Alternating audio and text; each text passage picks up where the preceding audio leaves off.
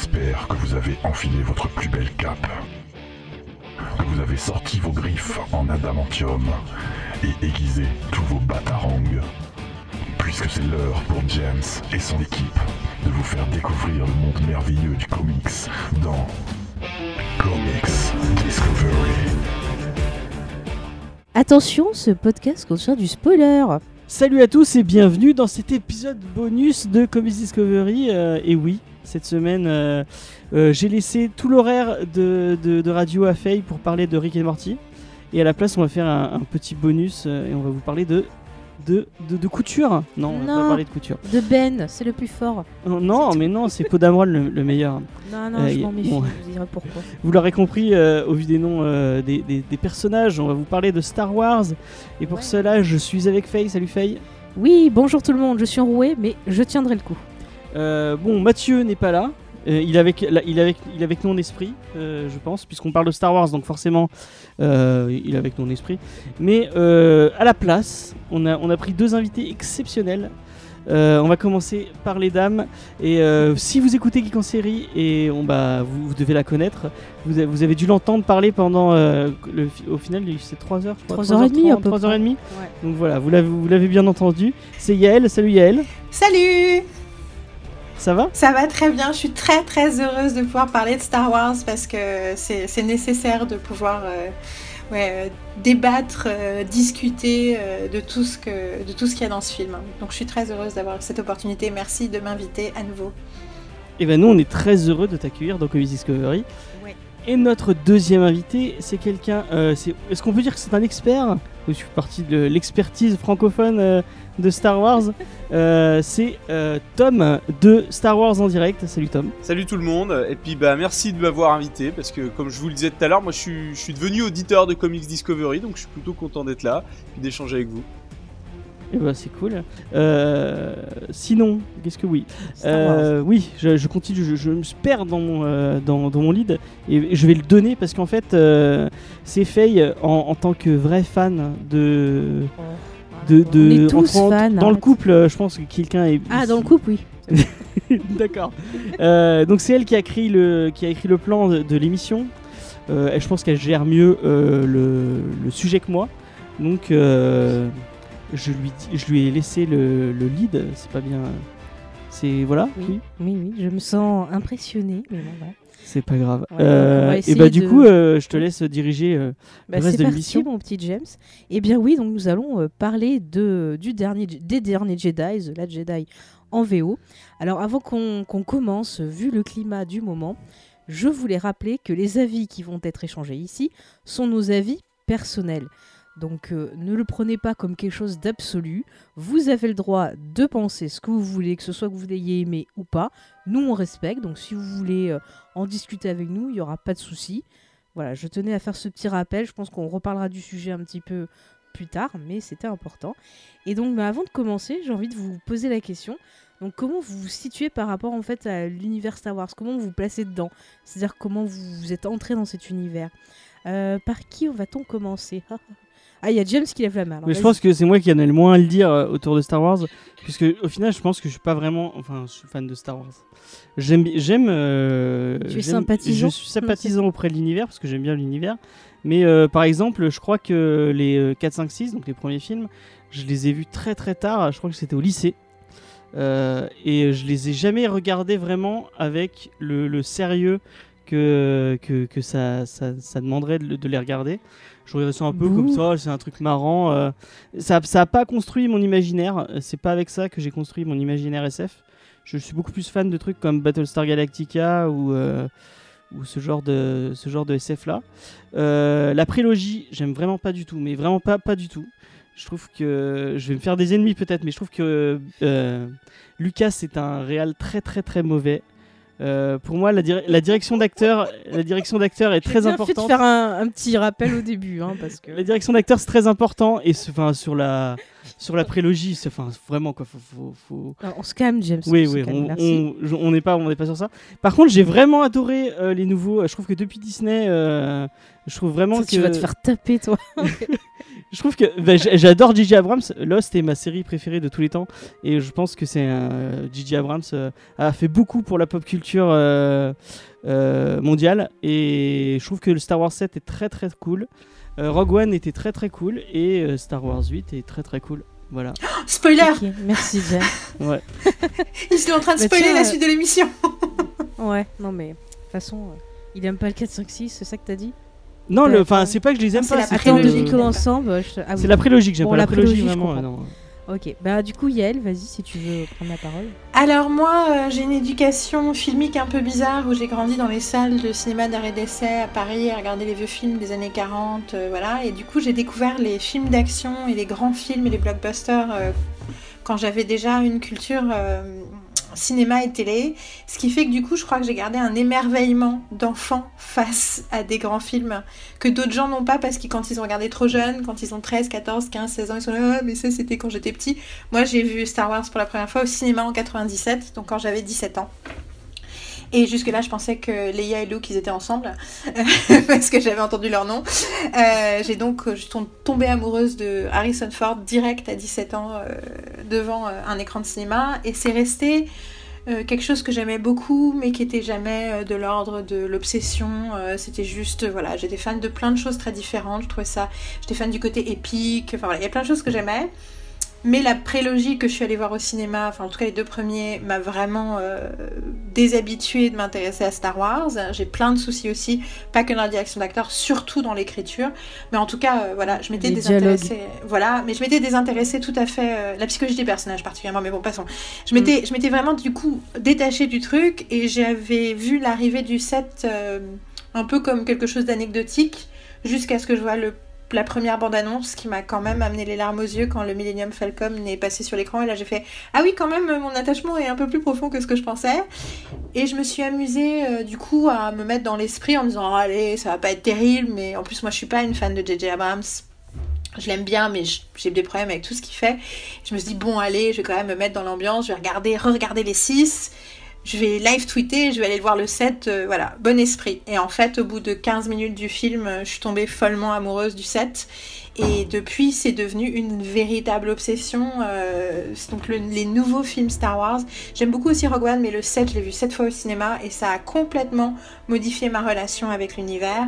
Et donc maintenant, je suis vraiment. J'ai toujours pas du tout passé de temps avec l'univers étendu, mais ce que j'ai vu dans les nouveaux films m'a vraiment transporté. Et maintenant, je suis. euh, voilà, quand j'étais l'heure avant de voir le nouveau Star Wars, j'étais extrêmement nerveuse. Le métro s'est arrêté entre deux stations. Je me suis dit non, je vais arrêter ma séance. Qu'est-ce que je vais faire? Voilà, on est arrivé à un mode euh, radicalement différent euh, de, de- de vécu autour de ce film euh, et de cet univers. Exactement. Pour euh, ju- juste petit euh, private, euh, truc euh, privé, euh, on a eu, on, est- on est allé en tram euh, à, la, à- À la séance. à la séance. Enfin, on devait y aller en tram, mais il y avait des gros problèmes de tram. et euh, je pense que Faye a fait une crise de nerfs. Euh, en mode, c'est pas possible, Non. on va pas pouvoir y aller. Nanana. Heureusement, Mathieu est venu nous chercher en voiture. Oui, mais, et il a fait une crise de nerfs parce que les gens roulaient pas vite.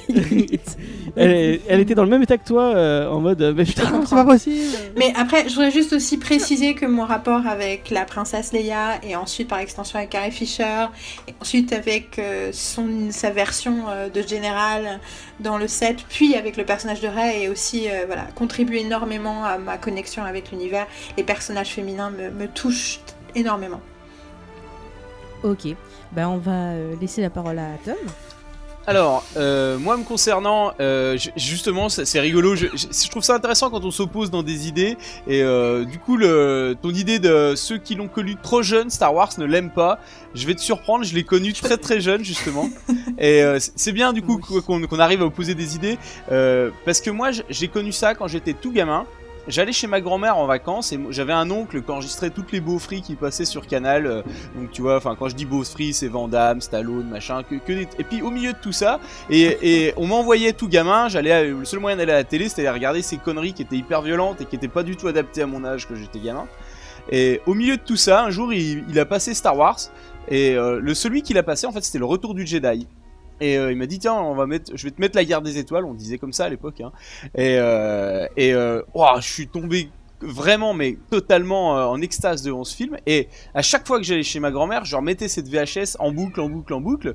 Et euh, après, je l'ai ramenée chez mes parents, si bien qu'à la fin, elle s'est usée, la VHS. Et je l'avais, enfin, elle commençait à plus marcher. Donc je commençais à dire, bah, ce serait bien qu'on aille, euh, qu'on aille. J'aimerais bien, voilà, la, ravoir ou pour pour anticiper la suite, ce qu'elle va devenir. Et en fait, mes parents m'ont dit, mais attends, il y en a d'autres des Star Wars.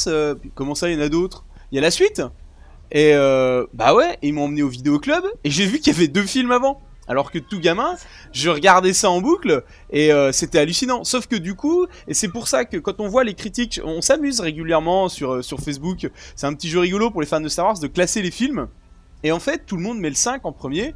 Mais moi, quand j'ai vu le 5, j'ai été super déçu parce que finalement euh, tous les euh, toutes les surprises en fait qu'il y avait dans, dans le film euh, tous les je suis ton père ou euh, le petit bonhomme tu sais tu te doutes pas que c'est Yoda etc je le savais. Je me disais mais pourquoi il tourne autour du pot? Enfin moi gamin je me disais bah, c'est bon quoi. Euh, mais oui forcément j'avais vu le truc à l'envers et, et donc du coup les autres m'ont paru beaucoup moins bien, surtout le 5 avec ses, vraiment belles surprises. Du coup, elles m'ont jamais marqué puisque voilà. Donc c'est juste pour vous dire ça. Et il y a eu une longue période, moi j'ai été super fan du coup de tout ça. Et aussi, on oublie toujours la caravane euh, du courage et l'aventure des Ewoks, hein, deux téléfilms extraordinaires. Hein, que gamin, je les, je les voyais exceptionnels. Le, la bataille d'Endor, faut que tu les revois. Je, sais pas si, ah, mais euh, même en les revoyant, j'en ai les larmes aux yeux encore. Je comprends pas.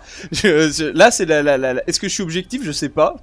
Euh, je trouve que c'est, il y a du génie. Vous savez, avec le petit machin qui court à toute vitesse, là, tic. Ça vous parle? Et euh, il y avait les, les, les, les premières bestioles qu'on voit. Euh, tout, tout, est réutilisé. Et d'ailleurs, la, la, sorcière, c'est une sorcière de Datomir. Enfin, et les bestioles à deux pattes qu'on voit, on les retrouve sur Rylot. C'est des bestioles de Rylot qui avaient été importées sur Endor. Enfin bref, il y avait tout. Et le Gorak, on le revoit dans les dans les bouquins de Delcourt, etc. En, russe, je comprends pas. Non, parce que alors Datomir, c'est par rapport à oui, non, mais tu vas pas Enfin bref, il y a énormément. Pour, ceux, pour ceux, qui sont Star Wars, voilà, ils capteront ces références. Euh, même le gros Gorak qu'on retrouve dans les séries X-Wing de Delcourt, euh, voilà. Et mm. tout ça, en fait, c'était assez puissant, mais malgré tout, à un moment, il y a eu une période de flottement, ça s'est arrêté. Et moi-même, bah, du coup, euh, frustration oblige. Bah, je suis parti. alors, je lisais justement les Stranges de, de, mon oncle également, et c'est là que j'ai découvert les Chris Claremont et compagnie. Euh, sur les X-Men, les Spider-Man, etc. Et donc ça m'a fait en fait une, une espèce de une, comme une, une du, du, du, Subutex un peu quoi. C'était ma c'était un, un, produit de substitution quoi. Eh et, euh, et j'ai j'ai ouais c'est ça. Et euh, et à chaque fois que je voyais un film de science-fiction avec du budget je me rappelle pour le cinquième élément ou même d'autres me dire putain il y a du pognon mais pourquoi ils font pas une suite à Star Wars 6 quoi? Euh, tout le long je voulais savoir ce qui devenait Luke. Euh, et c'était vraiment mon obsession. Et après hein, euh, Lucas revient et dit attention les gars je vais refaire des films. Je me dis ça y est non, je vais voir encore vous raconter avant. J'ai attends, l'avant je l'ai déjà eu, ça m'a déjà déçu. Donc j'étais content, mais moyen. Et euh, donc du coup il y a eu à nouveau une période de flottement où je me suis remis à nouveau dans les comics, mangas et compagnie, hein, puisqu'on peut en passer plein d'autres. Hein.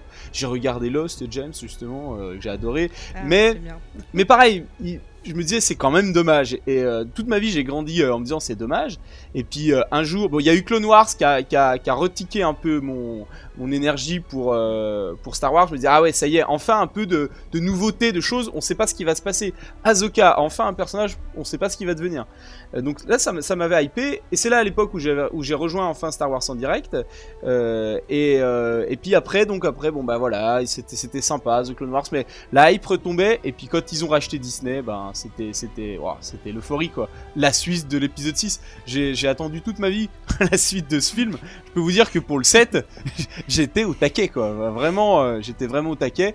Et puis bah, puis bah là voilà, c'est reparti. Et, le gros bonus en plus, c'est que bah, maintenant j'ai deux petits, euh, petits bouts de chou qui, qui en plus vivent cette passion avec moi. Et j'ai l'impression qu'il y y a un côté cyclique et on ferme la boucle parce que ce que je, ce que je vivais quand enfin, vous les avez vus James et, Faye du coup là.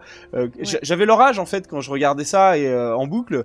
Et euh, je me dis ah ça y est bah en fait c'est je sais pas c'est on, on, dit que Star Wars c'est générationnel que c'est familial mais c'est exactement ça qui se passe. Et euh, quand on a vu Star Wars 8 enfin je vous en parlerai tout à l'heure mais on a vécu des moments extraordinaires. Et finalement j'ai bien fait d'attendre tout ce temps là je pense que c'était prophétique quoi il fallait que j'attende euh, mes, petits bouts de chou pour pour les mater avec eux et vraiment c'est vrai c'est vraiment le top quoi et je suis je suis en extase devant Star Wars quoi. Ok, bah c'était un beau, beau résumé. Alors du coup, moi, je vais faire juste euh, rapidement, comme ça, on va pas rentrer dans le vif du sujet. Donc moi, bah, ben, Star Wars, ça fait partie de, de ce qui me définit un peu de ma personnalité. C'est comme je dis, ça fait partie de ma euh, trinité, comme j'ai déjà expliqué, avec euh, bon bah tout ce qui est Tolkien et Buffy, bien sûr.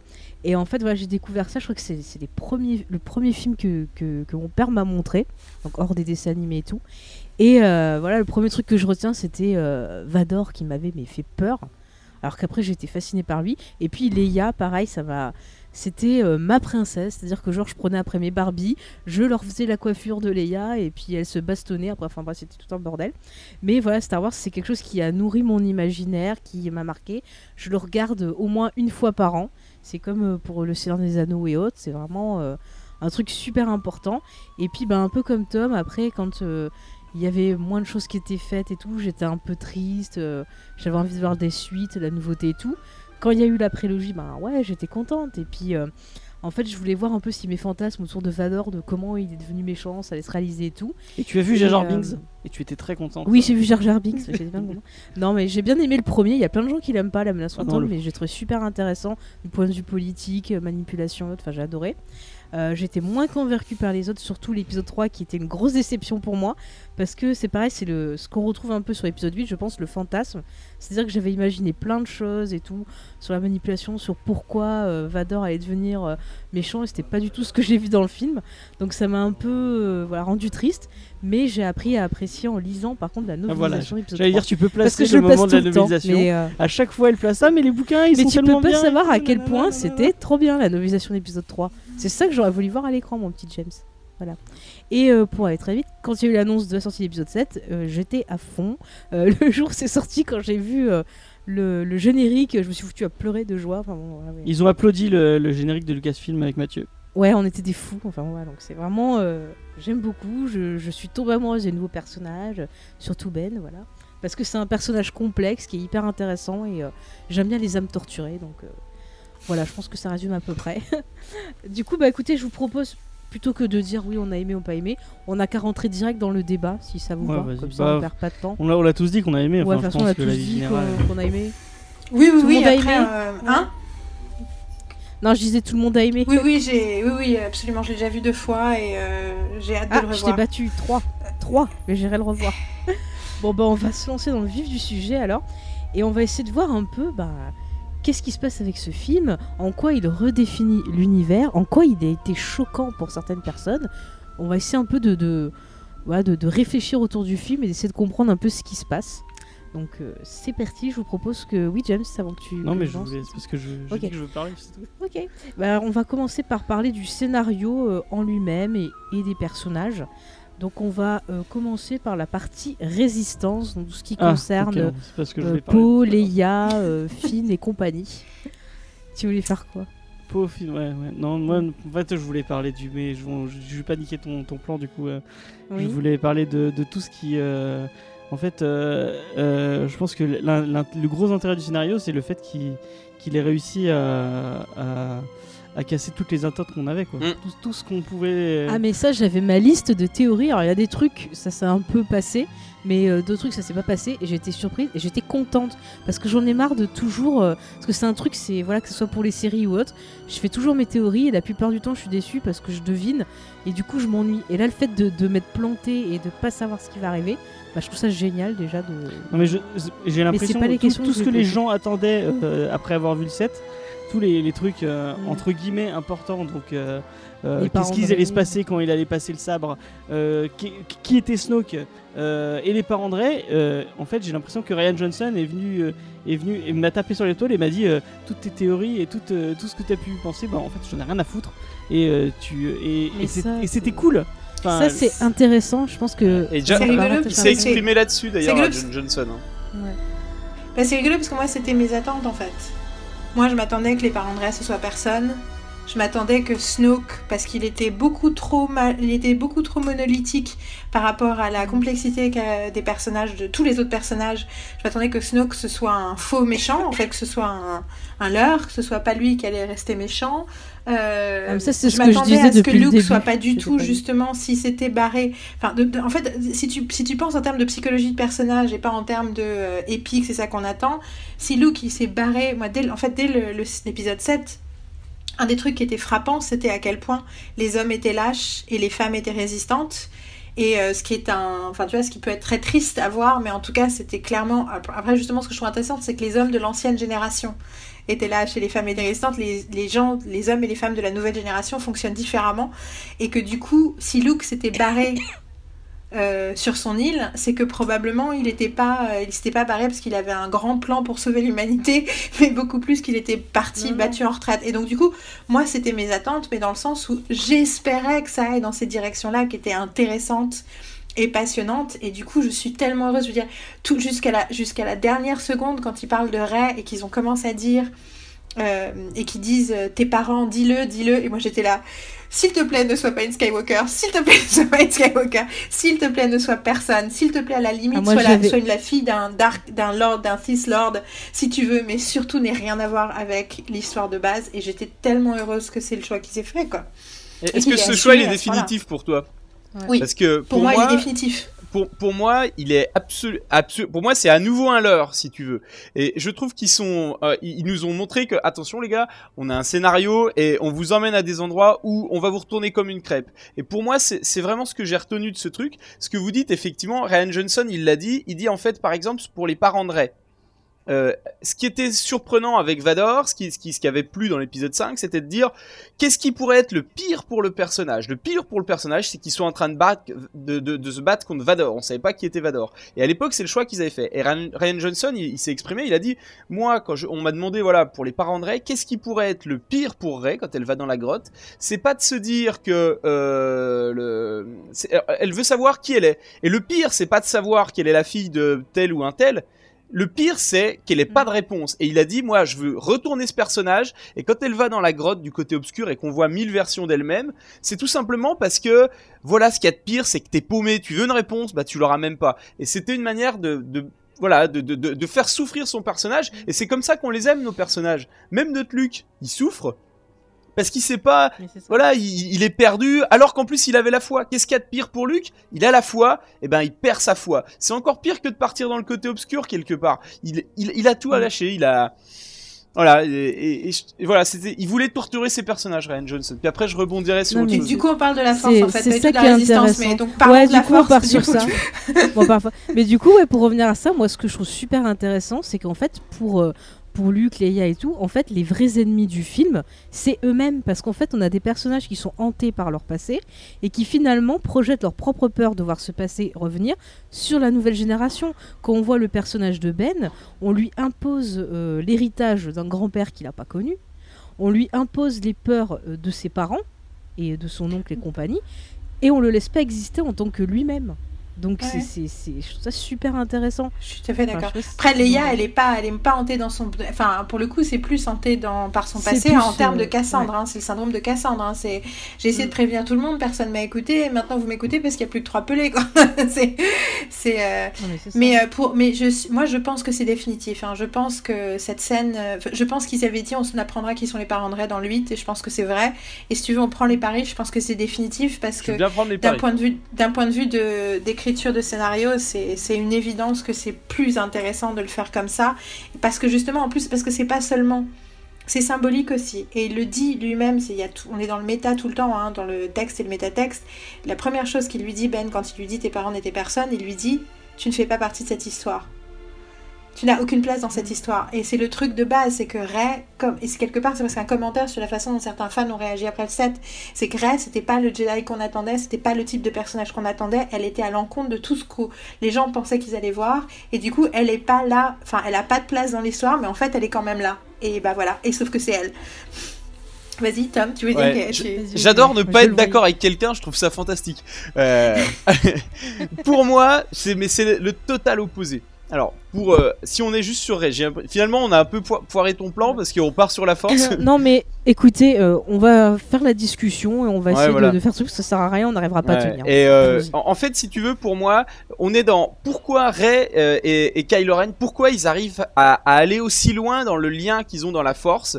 Luke et Leia sont les seuls à arriver par la Force à se parler d'une planète opposée à une autre, et les seuls qui y arrivent, c'est les deux là. Et donc ça veut dire que ils ont un genre de yin yang en fait, c'est-à-dire qu'ils s'assemblent, mais et qu'ils ont un lien très puissant, et qu'il y a forcément une raison. Je dis pas forcément qu'ils sont frères et sœurs, cousins, etc. Mais il y a une raison évidente. Et comment ça se fait que euh, ce personnage, on nous dit qu'il a été abandonné par ses parents parce qu'ils ont pas d'argent. Dans le 7, tu vois les parents s'enfuir avec un vaisseau. Le vaisseau, il a pas l'air pourri, hein. Donc, quand tu vas vendre ton gamin qui vaut que dalle sur Jakku, le gamin, tu vas le vendre quoi Euh, Tu vas le vendre 100 balles. Euh, franchement, tu fais même pas la moitié du plein de, de, ton de ton speeder. Enfin, de ton de ton vaisseau. Donc, pour moi, déjà, premièrement, c'est faux. Et deuxièmement, pourquoi Kylo Ren il lui dit ça? C'est parce que depuis le début, on sent qu'il est en rivalité avec cette personne et que c'est parce qu'elle existe que ça l'empêche d'être lui-même, d'être ce qu'il veut être. Et tu vois, je, je te vois. Pas je je d'accord te moi vois- non plus. Alors, Je suis tellement pas je, finis, Non, mais je ils finis sont- ma je suis pas tout à fait hein. d'accord aussi. Je suis désolée, hein, mais le... pourquoi ils sont connectés? Ils sont amoureux. Eh ben, pour moi, c'est un avec jeu des je, suis pas tout à fait d'accord aussi, mais ça- c'est intéressant. pour moi, c'est- et- je tiens juste à dire que dans le film, il le justifie. Snoke, il le dit littéralement. Je vous ai connecté psychiquement pour te piéger. Oui, mais il lui dit.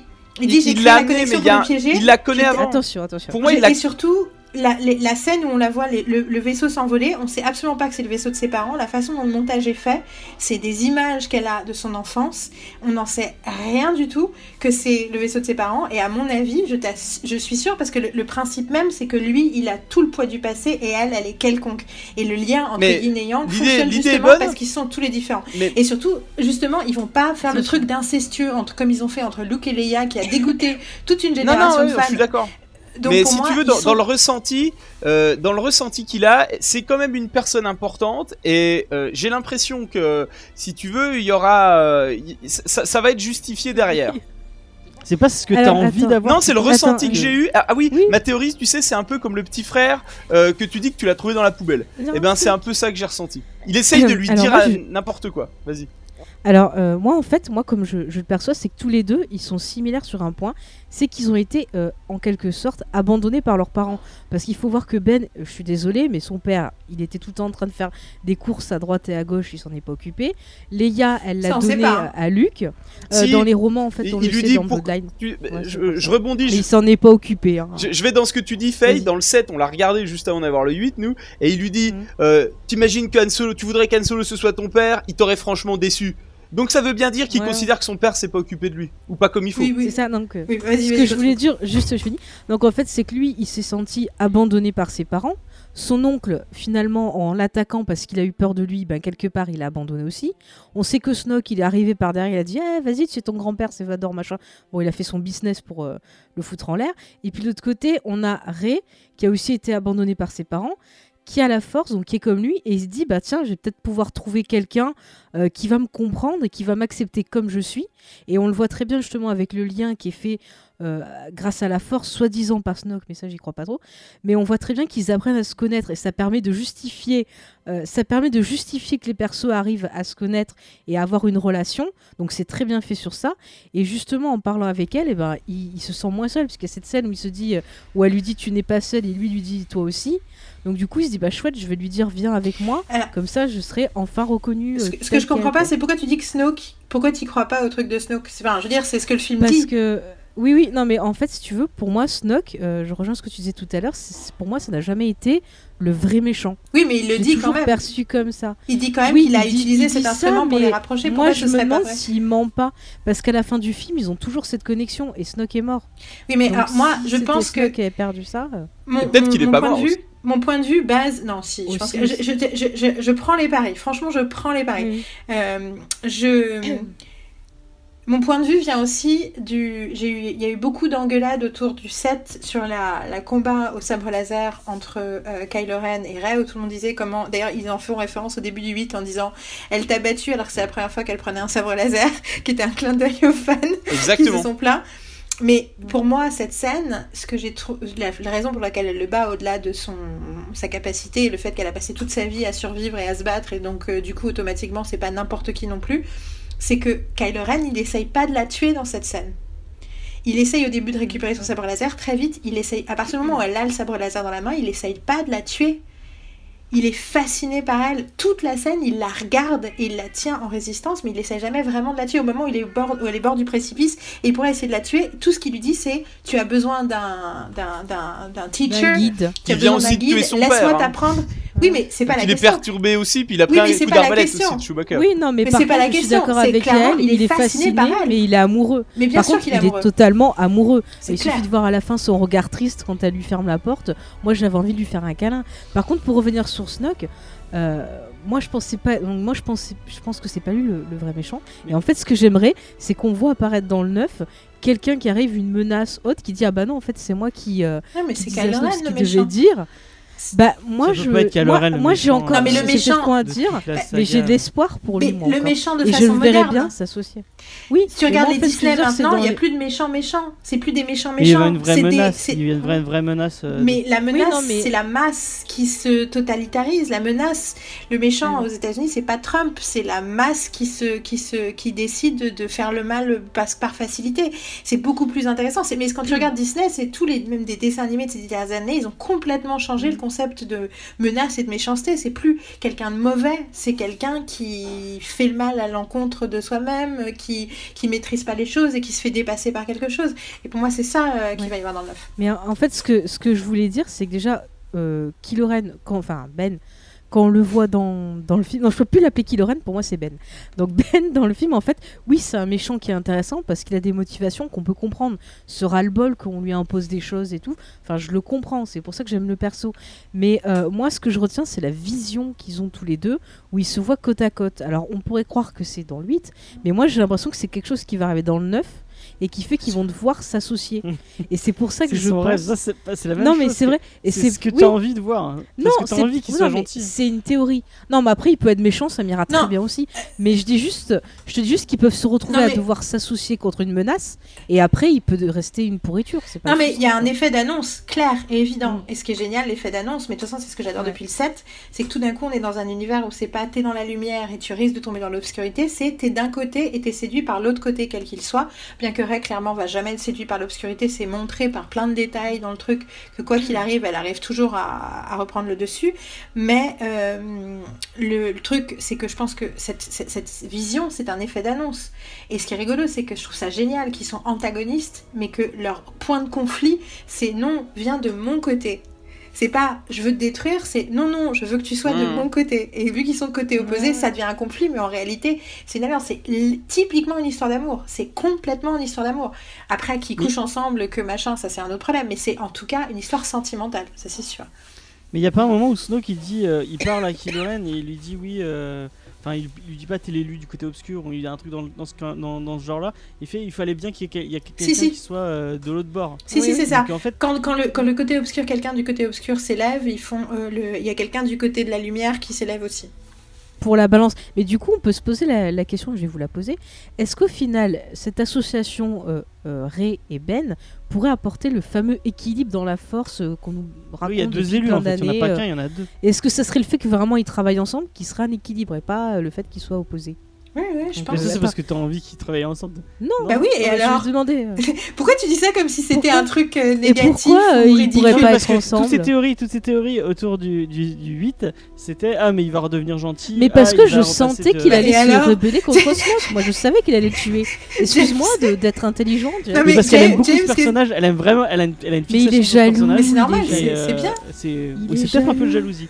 Mais euh, Voilà, elle a une sur ce personnage. et je pense qu'elle a vraiment envie. Sois honnête, qu'il James. soit au- Non, mais parce que je sens que c'est quelqu'un qui est perturbé et il me touche. Donc Mais c'est clairement comme bah ça oui, qu'il est construit, hein. c'est un héros tragique, hein. bien sûr que c'est un héros Mm. tragique, c'est pas du coup un méchant, dès le départ c'est un héros tragique. Et du coup voilà, moi j'ai- j'aimerais bien qu'on parle de Luke Ouais. aussi, parce que quand même je pense que c'est c'est- c'est- c'est là-dessus surtout que toutes les réactions, beaucoup Oui. de réactions négatives on, se sont concentrées, je pense que c'est sur la caractérisation de Luke, et je trouve ça vraiment passionnant, et je suis hâte de savoir ce que vous, Ouais. vous en avez pensé euh, de Luke. Oui, bah on va en En parler. parlant- Mais attends, attends, peut-être il y a Tom, il a rien dit depuis un Oui. moment. Est-ce que tu veux rajouter autre chose avant qu'on passe sur Ah bah, je, vais, je, vais vous Sur, faire, je vais vous euh, faire la Luke. transition entre Luke et puis euh, Ray justement. De manière générale, Ouais, ce, ce qu'on pouvait se dire de, parce qu'on a beaucoup parlé finalement de nos attentes, de ce qu'il y a eu, puis finalement on commence même à faire des projections sur le neuf. Ce que je trouve génial de manière générale sur l'ensemble du film, c'est que on avait toutes ces attentes. Moi, dans mes attentes, je m'étais notamment imaginé, et c'est là où je vais faire la transition avec Luke, que voilà, euh, Luke allait se battre avec Ray, qu'ils allaient être ensemble, etc. Et en fait, ce qui est génial dans ce film, c'est qu'à chaque fois, on t'emmène sur une voie qui, tu te dis, ouais, bah voilà, ça va faire comme d'habitude, c'est classique, comme dans Star Wars. Et puis finalement, on te retourne, et après tu dis, bon alors d'accord, il se engage dans cette voie, et hop, on te ramène ailleurs. Et euh, l'exemple de Ray, moi je sais que au début, tu te dis, ah, allez, ça y est, ils vont nous faire le coup, Ray va passer du côté obscur et Kylo Ren euh, du bien. Puis non, en fait, ça marche pas comme ça. À un moment, ils se retrouvent les deux, tu dis, bon, allez, ils vont nous faire le coup, qu'ils vont être les copains ensemble et qu'ils vont se mettre les deux contre Snoke. Et dans le 9, je commençais déjà à me dire, le 9, ils vont être les deux contre Snoke. Euh, et puis du coup, ils vont être, euh, voilà, un, côté bad boy un côté gentil. Et non, en fait, finalement, hop, ça se retourne. Et tout le long du film, ça se retourne tout le temps. Et même Luke, justement, pour parler de ces retournements de scénario, je m'étais dit, voilà, il va à un moment reprendre la lumière en lui, il va se raccrocher à la force, et il va emmener tout le monde, ou alors, il va passer du côté obscur. C'est-à-dire que, dans toutes les théories que j'avais pu imaginer, ce serait que, soit il, retournerait du côté lumineux et font les ballons, soit il passerait complètement dark, et euh, il se battrait contre Luke. Puis, euh, du coup, c'était les deux possibilités, j'en avais vu que deux. Et en fait, bah non, ils t'ont dit bah non, ni l'un ni l'autre. Euh, Bing, euh, il reste en presque à zéro quoi. Je dis bien presque puisque finalement, euh, on va en débattre. Il, s'est passé des choses.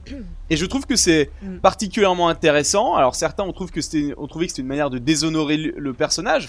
Au contraire, je, je trouve pas. Et alors peut-être que je vais peut-être m'avancer. On- Je vais peut-être te laisser dire ce que tu veux dire sur Luke parce que moi, le gros moment qui m'intéresse, c'est le truc avec Kylo Ren et le truc avec Yoda, plus que les liens avec Rey. Et c'est vraiment les deux éléments hyper importants pour moi. euh, enfin, le, le- on va dire le background avec Kylo Ren et l'intervention de Yoda, qui moi sont vraiment euh, très importants. J'y reviendrai dessus et je te laisse faire ton, Mm. ton intro sur Luke. Alors moi, ce que je trouve intéressant, c'est qu'on nous montre Luke comme un humain. C'est-à-dire, on passe son temps à le dire c'est une légende, c'est ci, c'est mi. Et ben non, le film casse cette légende. Dit non, c'est pas une légende, c'est un humain qui fait ses erreurs, qui a fait des bonnes choses, mais qui s'est planté malheureusement sur le petit Ben. Voilà, c'est la vie. Il en a souffert, il est pas bien, et c'est ce qui arriverait à n'importe qui. Je veux dire, n'importe quel prof qui, qui échoue, ça serait comme ça et tout. Et ça le rend plus attachant, Luc. On a de la peine pour lui. Et euh, moi, je trouve ça génial, sa relation avec. Elle est... On voit, comme je disais tout à l'heure, le poids du passé. Ce pauvre petit jeune qui avait rien demandé, il lui a mis sa propre peur de ce qui arrivait à son père et que ça se reproduise. Euh, Enfin voilà, il avait rien demandé. Et de voir ça, bah, il est pas bien, mais il est humain. C'est comme ça, c'est la vie. Je sais pas. euh, Comme Spider-Man, le grand pouvoir implique Voilà. des grandes responsabilités. Pas de bol, c'est tombé sur lui. Voilà, c'est la vie. Mais euh, je suis tout à fait Ouais. d'accord et je trouve d'ailleurs que c'est intéressant à quel point Luke n'apprend rien à Rey. Euh, Enfin, il lui donne les leçons. Rey qui il lui donne apprend à les lui. leçons, mais en réalité, euh, il y a une Il petite donne leçon d'humilité. Il lui en donne Oui, deux sur trois. Et d'ailleurs, la troisième, c'est est-ce que c'est une scène des... effacée ou pas Mais en tout cas, ce que je veux Moi, dire, je- c'est que Attends, à aucun moment. euh, Mais ça, ça en dit long sur le fait que. En fait, je trouve ça passionnant d'un point de vue de Rey, quand on parle de la recherche d'identité, elle veut savoir qui elle est, elle veut savoir où est sa place dans l'histoire et tout. Il y a quelque chose aussi de très. euh, je sais pas quand tu par exemple moi qui enfin quand tu quand tu veux faire une profession artistique par exemple et que tu grandis en étant en admiration et tu dis je vais aller euh, dans une école de cinéma ou une école d'écriture ou un truc et je vais apprendre comment on fabrique du rêve et puis en fait tu réalises que tu as plein d'outils et de techniques mais qu'en réalité la plupart des trucs tu les as déjà en toi ou ça va être après dans le travail que tu vas le découvrir mais du coup le côté le côté magique de l'apprentissage en disant je ne sais rien et je vais passer par une étape et après je saurai tout qui est un peu ce qu'on voit dans, les Star Wars originales là est complètement démystifié. Mais en fait, c'est une démystification générale à travers Luke de tout ce que les Jedi ont pu représenter, mais de façon très intelligente de montrer, bah oui, mais c'est un ordre, en fait, c'est une religion. Donc toutes les religions sont pas parfaites et c'est pas c'est pas parce que tu es l'élu que tu as la vérité, c'est pas parce que tu es l'élu que, que tu pourras tout faire. Il y a vraiment quelque chose de ce qui était déjà dans le set, hein, euh, cette idée euh, cette idée euh, en fait, du coup, ça sous-entend, et c'est intéressant par rapport à la résistance, ça sous-entend que c'est pas que les Jedi, et dans Rogue One, on le voit très bien, c'est pas que les Jedi et les élus qui vont, ils peuvent pas sauver le monde tout seuls. Et d'ailleurs, il le dit lui-même, Luke, c'est hyper drôle quand il dit Qu'est-ce que tu croyais que j'allais faire Que j'allais prendre un sabre laser et que j'allais me battre contre le First Order et détruire tout le monde? Il dit comment, et, et quelque part, ça, cette démystification des Jedi qui déplaît à beaucoup, effectivement, ça humanise Luke, mais surtout, ça donne aussi une marge de manœuvre à tous les autres personnages, parce que ça veut dire en fait tout le monde est important. Ça veut dire que ça veut dire que c'est pas euh, que voilà, c'est pas juste le sacré, c'est pas juste l'élu, c'est pas ceux qui ont l'éducation, c'est pas eux ceux qui ont l'apprentissage et qui ont la lignée. Et c'est pour ça que je pense vraiment que Ray est la fille de personne c'est euh, et c'est un bon retournement par rapport au 7 aussi ce que tu dis Ouais. parce que tout le monde Ouais. disait voilà on a besoin de Luke pendant un film ils passent leur temps à chercher Luke et donc tu te dis bah ouais forcément c'est lui la clé du truc. Bah non En les fait, gars dé- démerdez-vous. Et ce qui est génial par rapport aux croyances en général, où tu Mm, crois que toujours la solution vient de l'extérieur, alors qu'en fait elle vient de l'intérieur. et où tu idéalises et je quelqu'un confirme, ouais. et je confirme que du coup ce que je viens de dire me confirme vraiment sur l'idée que ouais, Rez, elle a pas, elle a pas des parents importants, parce que du coup, ça, du coup ça marche avec toute la symbolique de, de cette trilogie. oui mais n'oublie pas Et que tu fait- peux être aussi surprise Oui, on verra. On, par- on- on- on se parlera le jour euh, de la sortie Eh, mais par contre, tu vois, un truc important dans le film, c'est que tout le film passe son temps à dire apprends à te connaître, sois toi-même, et tu verras que si tu retiens ça, ben, tu as le potentiel de faire ce que tu as vu dans les légendes. Et la fin du film, c'est un très beau message. On est tous des potentiels Jedi ou des potentiels résistants. On a cette force en nous, et je trouve ça hyper positif. c'est- hyper rigolo parce que c'est- t'as tout à fait raison. Il y a tout ce côté Mm. positif, et sachant que le deuxième message pour moi, qui est la thématique principale du film, et qui est justement personnifié par Yoda dans cette merveilleuse Mm. scène, c'est l'échec. C'est ça. Tout Pas le que film ça. est un film sur l'échec. Mm. C'est-à-dire que toutes les choses qui exi- toutes ces choses qu'ils entreprennent, tous les personnages bons et méchants, tout ce qu'ils entreprennent euh, échoue. Tout simplement. Tous les plans ça. échouent. Ça. Et comment Et tu fais pour une- vivre au moment où tu es en train d'entreprendre des trucs? Dans le premier, tu es là, ouais, on va avoir la force, ça y est, la force est revenue, on va trouver des solutions. Et puis d'un coup, tu fais des plans et tu fais, et putain, tu te casses la gueule, tu te casses la gueule, tu perds des gens, tu Mm. perds des gens, tu perds des batailles. Et comment est-ce que tu, bah, justement, tu arrives à, à garder espoir en pleine nuit, euh, comme le soleil, enfin, avec cette Mais très belle c'est métaphore c'est ça en fait, tout ce qui est l'espoir, euh, la foi, il y a plein de thématiques. En plus, je disais quand j'ai vu le film, je venais de finir de revoir Battlestar Galactica. Et quand j'ai vu le film, j'ai dit à James, mais j'ai l'impression d'avoir vu un épisode quand on voit la, le- les- la résistance qui est poursuivie, qui a tout le temps. euh, Bah, rien que la thématique. voilà, y a tout le temps les- le- qui premier ordre, voilà. c'est ce que je suis en train de dire, James. oui, c'est- exactement ça. et Dans la réalisation, dans, dans les thématiques, dans tout, je me suis, re- enfin, je me suis vu. Ouais. cette- Et je trouve ça super parce qu'il y a pas longtemps, dans une, une émission de Star Wars en direct, on parlait de la trilogie que doit faire Ryan euh, Johnson. Et dans le chat, je disais, mais ça serait tellement bien s'il s'inspirait de euh, Battlestar Galactica pour Star Wars. Et là, j'ai eu ça, mais j'étais trop contente. Quoi. Oui, c'est en Je dit long aussi sur la de dire que complexité de Battlestar l'humanité. Galactica est mieux que. Ouais, Non, mais ce que tu comprends, sur- vas-y. Moi, moi, j'aurais voulu Ouais. revenir aussi justement sur Yoda parce que moi il y a un truc que j'ai trouvé sensationnel, c'est que quand on regardait cette bande annonce, on voyait ces bouquins. Les bouquins, on se disait waouh, il y a en fait il y a parce que à la base ce qui retient les, Jedi c'est les holocrons. Mais sauf que t'as l'impression que l'holocron c'est quand même euh, a priori plutôt récent. Sauf que là, il a les bouquins originaux de la entre guillemets religion des Jedi. Et là tu te dis waouh et moi quand j'avais vu le film, je dis waouh, on va aller vachement loin dans ce que sont les Jedi, euh, la base, et ils vont aller creuser dans leur passé, dans les écrits euh, bibliques, on pourrait dire, euh, qui ont été écrits, pour tout fonctionner. Et là, je me suis dit, allez, voilà, ils vont nous faire le truc. Et l'idée me plaisait. Sauf que non, les, tru- les trucs qui sont dans l'arbre, on nous en parle pas mal, et on dit, ouais, va falloir, et tu te dis, il va falloir chercher dans ces bouquins. Et t'as Yoda qui arrive, qui dit, tu vois l'arbre avec les bouquins, vas-y, je te le crame. Et, je dis, bah, tu déconnes ou quoi euh, attends, Et puis même moi, tu- je regarde le film, je me dis, mais attends, mais ils, font quoi là C'est n'importe quoi. Tu te dis vraiment, ça, ça va pas, Ryan Johnson. Et le mec, t'as Yoda qui dit, avec la petite musique en plus, qui moi, franchement, m'a mis des poils partout. Il dit, ben, regarde, pourquoi tu vas chercher dans des bouquins ce que t'as devant les yeux? Et c'est, je trouve ça mais extraordinaire. Pour moi, c'est presque le meilleur moment du film, avec le moment où les deux se battent ensemble, euh, euh, les, deux yin yang. Et j'ai trouvé ça extraordinaire. Et en plus, c'est une manière. Il y a un message assez fort où tu vois des gens euh, qui, que ce soit dans la religion ou, même dans n'importe quoi, se radicalisent ou sont même même sur Star Wars 8, les gens sont un peu trop radicaux, on pourrait dire. Sur plein de thèmes, les gens sont les gens sont cons en fait parce qu'ils ils sont trop figés sur des trucs.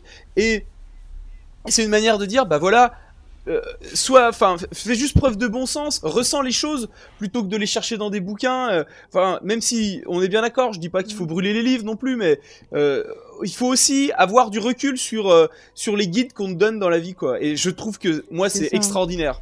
Le, Oui, c'est un message contre l'orthodoxie en fait. C'est, Mm. Et c'est rigolo parce que c'est comme si le film avait anticipé toutes les réactions au film. C'est-à-dire que Mm. pratiquement toutes les Ouais, c'est ça. choses que les gens reprochent, en fait, ils sont dans le film. C'est un peu une mise en abîme en fait. euh. C'est ça, et- c'est comme, euh, c'est comme le manichéisme. Les gens ils disent ah ouais c'est toujours les gentils, les méchants, mais dans le dans le film on te dit bah, l'ordre Jedi ça a pas marché. Pourquoi? Parce que tu peux pas être que gentil, que lumière à fond. Au bout d'un moment ça pète. Et euh, Luc parle de l'exemple justement de, de de Kenobi donc qui a créé Vador en disant bah voilà euh, ça a pas marché. Enfin il explique tout le truc. Et c'est quelque chose que, que moi j'ai déjà eu des discussions avec d'autres fans où on disait bah oui euh, la force. euh, Enfin, Lord Jedi comme c'est, ça pourra jamais avoir un équilibre parce qu'on peut être que méchant ou que gentil. Enfin, c'est pas possible. On est euh, un mélange de tout. Et je trouve que Ben et Rey, même, ça illustre très bien ça. Ouais, absolument. Bon, on parle de Poe. Oui, oui, oui. Alors, Je moi, suis désolée, je, te, je te En je fait, c'est qui- sur, euh, avant, mais- qu'on- avant qu'on aille sur Poe, moi je voulais juste dire un dernier petit truc sur Luc, euh, sur Ouais, euh, sur sa mort finalement. Donc on est spoiler, on a le droit de le dire. C'est juste pour que qu'on reste dans, dans, dans le thème et puis qu'après on, on le, on le switch. La fin, la fin quand Luc arrive, je me suis dit waouh, waouh, donc ça sent un peu le gouffre de Helm, hein, le, le- où ils sont face aux gros AT-AT. Et quand Luc arrive face aux AT-AT, je me dis oh non. Oh non, ils vont nous faire, je sais pas si vous vous rappelez The Force Unleashed, c'était un jeu vidéo avec Galen Oui, Marek qui, oui, euh, oui. avec son sable, le mec qui te flinguait une armée, je me dis oh non, s'il te plaît, ne fais pas ça. Et tout le long du film, j'étais euh, j'étais crispé en disant oh non, ne flingue pas Star Wars, s'il te plaît, ne flingue pas Star Wars. Et en fait, Luke il arrive et t'as tous les AT-AT qui lui tirent dessus et le Luke qui bouge pas. Et là, je me mets la main devant les yeux, je me dis mais non, mais non, mais ça devient n'importe quoi et tout. euh, euh, surtout qu'on avait eu Flying Leia, mais on en reparlera. Mais je me dis non, là ils vont tout gâcher. Et après t'as Kylo Ren qui arrive, qui lui met un coup de sabre, et l'autre il bouge pas et tout. Oh, je me dis mais non, mais c'est n'importe quoi. Et en fait, à la fin, tu vois que fait c'est un nouveau pouvoir entre guillemets de Jedi, que c'est une fameuse illusion et que c'est un pouvoir un peu qui le pousse. Et je me suis dit ouais mais c'est con, alors pourquoi il s'est pas déplacé? Et en fait, c'est vachement cohérent, ça boucle les différents trucs qu'il a dit à Leia en disant moi, j'ai fait mon temps, je veux plus m'engager, et alors qu'on croyait que Luke allait revenir, il revient pas réellement, néanmoins, il se remet en cause quand même. Donc je trouve que c'est assez positif. Il apporte quelque chose et il part. Il dit qu'il veut partir sur cette île. Tout le long, elle nous est montrée comme l'île où il vit en paix avec tous les éléments. Il part en paix et en plus, l'esprit tranquille puisqu'il sait que c'est Rey qui va prendre la relève et en plus, il a fait une BA avant de partir. Comment Luke pouvait-il Mm. partir mieux que ça Enfin, je veux dire, finalement, c'est Ah, parfait quoi. Enfin, je. oh, Non, mais je suis tout à fait d'accord. je suis tout à fait d'accord. Et euh, je trouve que. Après, James. Et ce qui est génial, c'est qu'en fait, d'un point de vue scénaristique, ils établissent la prob... enfin la véra... enfin la la euh, comment dire, le fait qu'on puisse croire au fait que c'est une projection parce que pendant tout le film, tu as vu des projections. Ah oui, et Tu as vu des projections ouais, ouais. et des projections avec des contacts puis, il y a une physiques parfois et et, puis- pas d'autres. Donc du coup, ils ont complètement établi cette règle de l'univers avant de nous Mm. mettre dans ce truc qui est une version puis, je- exacerbée, mais qui est Je quand disais, même... il y, a- il y a une préparation paiement aussi, parce qu'au début, quand euh, Ben voit, voit Rey, il lui dit oui, euh, l'effort que tu fais, ça peut te tuer. Oui. Et donc du coup, on, ça prépare pour la fin, pour savoir que voilà, quand il y a Luke et qu'on comprend qu'il est en fantôme, moi je me suis dit direct, bah il est mort ou alors euh, voilà, il va crever quoi. Enfin, j'ai Et- en plus, je suis vas-y. Désolé. Vas-y, James. Vas-y James. Je vais juste dire un truc, mais c'est une connerie en plus. Je vous coupe pour, une... pour dire de la merde. c'est- C'est- fantôme. on, a, on a un petit rêve avec, avec Faye qui Ah va oui. parler aux fans de Angel. On veut que dans le 9. Il y a la même chose que je sais pas si vous vous souvenez. Bon, ça ça va. Spike en fantôme. Spike en fantôme qui vient faire chier Angel. C'est clair. Moi je veux que- qu'on ait Luke qui arrive et qui fasse chier, euh, qui fasse chier Je Ben pense en qu'on aura Anne. Je pense qu'il y a un effet d'annonce. Euh, déjà, je crois qu'il y a un truc Mm. qui a été dit sur Harrison Ford dans le 9, mais sur- Ouais. surtout, il y a un effet d'annonce. Luke, il dit à Kylo Ren. Si tu me tues dans un, un accès de colère, je vais te hanter comme ton père le fait. Ouais, ouais. Donc ça veut Et moi, dire que Anne cool. y hante ou il a potentiellement va hanter. Donc c'est entièrement possible que tu dises. Mm. Et clairement, si c'est Anne qui devient fantôme, il va être comme Spike. C'est un- le même modèle. Donc il va faire chier exactement de la même façon. Et puis d'un point de vue psychologique, c'est génial souvent, quoi. c'est le fait que bah du coup à la fin on n'a pas eu le vrai combat final vous savez qui dure des plombes où les mecs se mettent sur la gueule et rien que ça je trouve que finalement euh, bah, c'est aussi une manière de Ryan Johnson de nous surprendre. Bah oui, t'auras pas le gros Mm. combat où tu sais ça Mais, dure des euh, plombes euh, pendant 10 minutes, ils font des chorégraphies, ils se mettent un coup de sabre et puis ah bah ça y est. Et, Ouais, et- mais Et en fait, on a eu un combat. On a eu un combat. Ils nous ont fait chier C'est pendant un deux combat ans sur mental. le 7 est un remake du 4, c'est exactement la même format, vous nous saoulez, ça, on veut j'ai- quelque chose de différent, faut aller faire quelque chose de différent. Et un truc différent on fait Mm. mais pourquoi il n'y a pas le combat comme on voulait Mais comme Ça j'ai s'appelle eu, la j'ai schizophrénie. eu des contacts. Mais moi, je, je le disais, il y a eu, il y a un combat. Tout le film est un combat. C'est un combat mental. On voit ça beaucoup dans les films d'arts martiaux et on a des plans genre le, Le, combat dans la salle rouge, c'est parfait comme. Oui, euh, c'est un très jeu de combat. C'est tellement beau, c'est tellement et beau, c'est tellement merveilleux, Ah ce là là. moment incroyable, ce truc, c'est qu'est-ce que c'est beau, Ah, qu'est-ce que mais j'adore. qu'est-ce qu'il est bien ce film. C'est bien monté, il y a du rythme, il y a tout. J'avais juste un dernier truc sur Luc. Je- le, le moment, je sais pas si vous avez ce moment aussi comme, comme moi, ce moment où. Ah, on n'a pas parlé du dit- sabre quand il lance. Euh, oui, mais voilà, On en c'est pour ça. Le aussi. moment où euh, je me suis dit, ça y est, le film, c'est bon, tu m'as, c'est bon, tu, tu me vends du rêve. Je suis sûr que je vais kiffer. C'est le moment où elle tend le sabre à à, à Luc, qui prend le sabre et qui le jette avec la tête. Il y a que Marc Hamill, il y a que Marc Hamill qui peut faire cette tête, cette tête là, de sérieux et en même temps.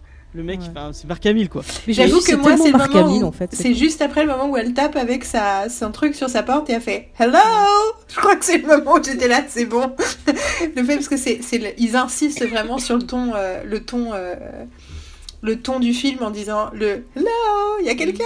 C'était vraiment drôle. Bah, D'ailleurs, juste euh, parenthèse avant qu'on parte sur Poe, euh, l'humour dans le film. Il y a plein de gens qui ont dit que euh, ce Star Wars se marvelisait, Ah, mais non. que l'humour était tout Non mais qui regarde les. Ewoks quoi. Non mais sérieusement oui. quoi. Non mais Mais même la prélogie, il y avait de l'humour un peu, euh, voilà, bah, du front enfantin et autres. Enfin, il y a toujours eu de l'humour dans Star toujours Wars, des donc, euh, blagues. C'est pas du tout Marvel. Enfin, regardez. Ragnarok où c'est où c'est Ah oui. où c'est de Voilà. l'humour constant. Mais Et ça- constant. aucun- dédramatise aucun peu. moment de.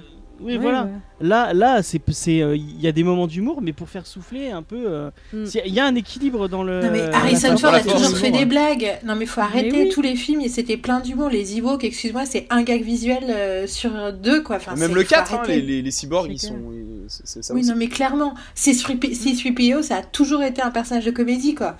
Enfin, le, le I love you, I know, c'est c'est Ouais c'est ça. Drôle. Tout le C'est- 2, c'est c'est beau. tout le tout le 5, c'est euh, c'est une comédie romantique entre les deux avec euh, des ils s'engueulent comme dans un film des années 40. Donc euh, on est on est sur des trucs, on est les, les ressorts comiques ont toujours été là et c'est bien le problème d'ailleurs du premier Phantom Menace et des, de la prélogie, c'est que 4 5 6 Le sable, sur par un exemple, la bonne blague. spirituel avec des, des, des, des, voilà, des notes d'esprit, des, un peu d'ironie et de ce genre de, sarcasme. Et tout d'un coup, ils ont décidé, bon bah là, on sait pas où est l'humour, donc on va juste mettre Jar Jar Binks et il va être en charge de faire rire. et tout le reste, les droïdes sont un peu drôles dans les, la prélogie, mais les humains sont enfin les, les personnes sont jamais drôles en fait. Et du coup, bah, c'est pour ça que ça fonctionne pas. Alors que Harrison Ford, Leia, elle faisait une réplique sarcastique sur deux. Pour, les, les, les, euh, les lecteurs, de, enfin les, les auditeurs de Comedy Discovery qui râleraient sur l'humour dans, dans Star Wars 7, mais ils lisent Docteur Afra. Mais, mais- Ah mais c'est excellent, Docteur Afra. On vous rigolez à pratiquement euh, toutes les deux pages. Mm. Le, le Star Wars, ça a toujours été un. un- c'est des films d'aventure où t'as de l'humour. euh, c'est- Ouais. c'est c'est toujours été comme ça. Bon, Po, Po, Po. Alors, Po, Po. Alors, Po qu'avez-vous rose, pensé hein, de ce Po, mais- d'Amron Parce que tout le monde te traite de connard. Oui, non, mais n'importe quoi. j'ai vu Alors, plein de c'est- ce truc. C'est C'est pas plus un quoi. connard que la plupart des. Je suis désolée, hein, mais le, Mm. le il y a des articles qui ont été écrits déjà là-dessus aux États-Unis. Euh, Poe, c'est un connard euh, comme n'importe quel euh, type qui a, jamais- qui a toujours été le meilleur dans sa catégorie, qui s'est jamais remis en question et qui a l'impression qu'il a le meilleur plan. Et il y a vraiment quelque chose sur le mansplaining, il y a vraiment quelque chose sur les mecs qui, euh, pour une raison X ou Y, n'ont pas appris à écouter les femmes pour qui ils travaillent et qui du coup les remettent en question tout le temps. Et que tout d'un coup, ce qui est génial, c'est que Poe, il apprend. Poe, il apprend, il évolue, il comprend. Et clairement, ça c'est un truc qui est rigolo, Poe, il est aussi un peu moins intelligent que les autres. Ça, j'adore le moment où il dit à Finn, Ré- réexplique-moi, mais plus lentement. c'est Oui, qui montre oui. juste que moi, je suis pilote, euh, vos trucs de science, là, je suis complètement larguée. moi, je- moi, ça m'a fait penser à une scène de The Office où t'as, pour les gens, je sais pas si vous avez vu The Office, où il y a Michael Scott qui, euh, qui- enfin, on lui explique un truc, il regarde, euh, donc c'est le personnage, euh, comment il s'appelle déjà l'acteur euh, Krasinski. C'est Jim? Non, euh, Michael Scott. Ah, euh, De- euh, Steve Carell. Carell. Steve Carell. Steve dire. Carell qui regarde, je crois qu'il il regarde Kravinsky d'ailleurs, qui il le regarde dans les yeux comme ça, on, a l'impression qu'il va lui dire un truc super sérieux et il lui dit Est-ce que tu peux me réexpliquer, mais comme si j'avais 5 ans s'il te plaît Et j'ai l'impression que c'était la même vanne. Ouais. C'est clair. Euh, C'est clair. Mais moi, par contre, euh, Poe, euh, il m'a fait peur par moment parce qu'il y a des scènes, je l'ai trouvé un peu trop extrémiste. Ça m'a fait penser à So Guerrera, qui est un personnage, euh, bon, je vous rappelle, qui était dans Clone Wars et qu'on a pu voir dans Rogue One. Et du coup, bah, moi, ça m'a fait perdre un peu de la confiance que j'avais euh, en lui. Parce que je me dis, ok, il semble apprendre, mais j'ai vu une face noire, sombre de ce personnage.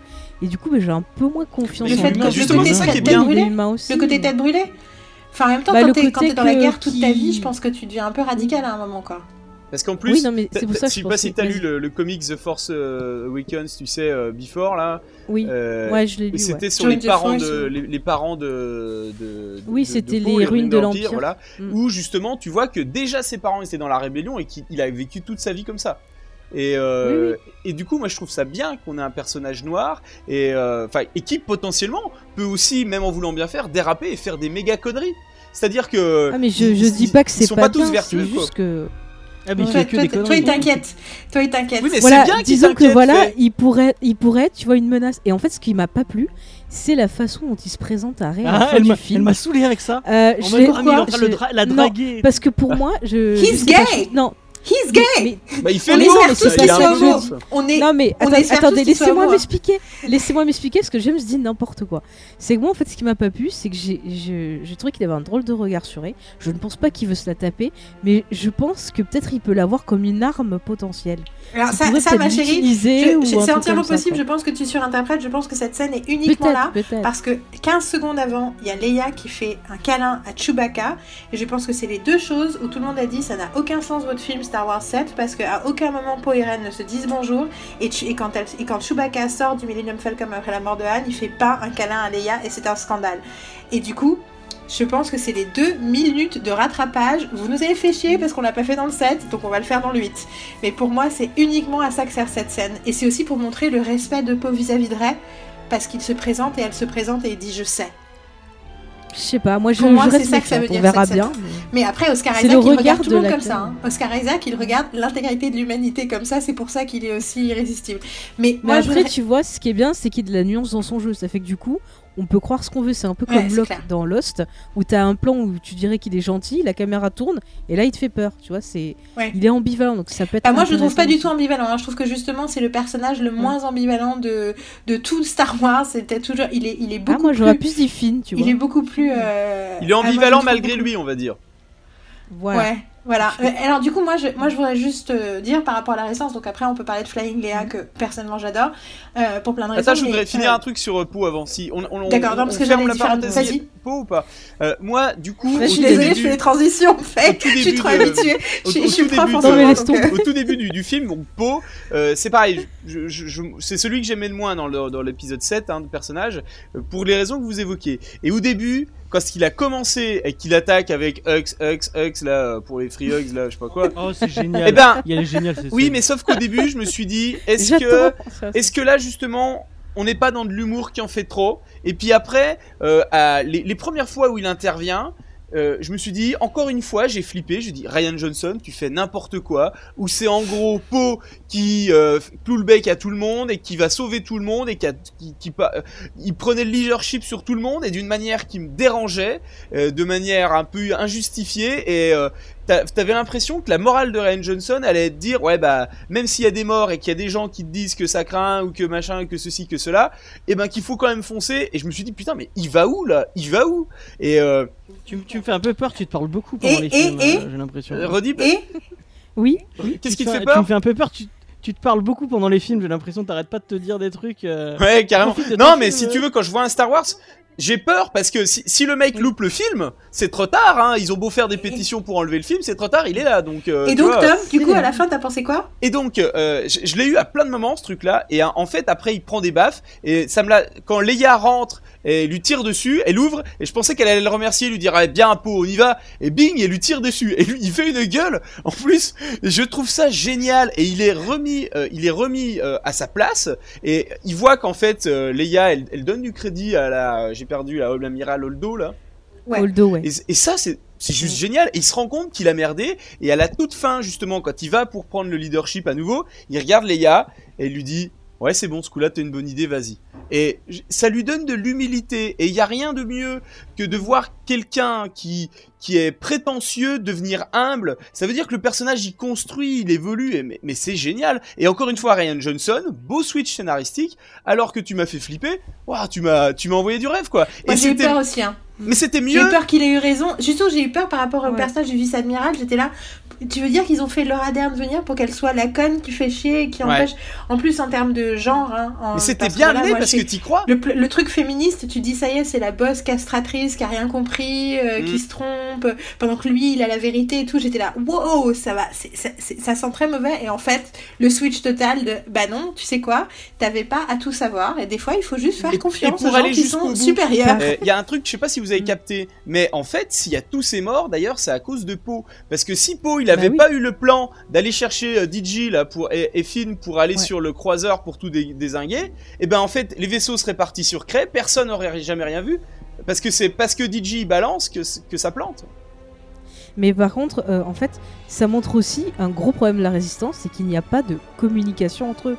C'est-à-dire que si en même temps on lui avait dit bah écoute voilà on a tel plan tel truc et que lui il avait dit bah moi je vous propose ça en plus, tout le monde aurait été au courant. Oui, parce qu'il est juste euh, capitaine. Enfin, Oui, non, Ah, il y a une pas- hiérarchie, c'est quoi. y a- Il, il Ouais, a switché ça, la hiérarchie. Surtout qu'il n'y a pas de communication. Il- non mais il y a dans le set, on a vu qu'il y a de la communication. C'est juste que là, il a Ouais. fait Non, mais un là, il truc qui était inacceptable et du coup c'était une leçon d'humilité en te disant, euh, en lui disant, euh, tu n'as plus, vu que tu te comportes comme ça, on va pas te dire ce qui se passe.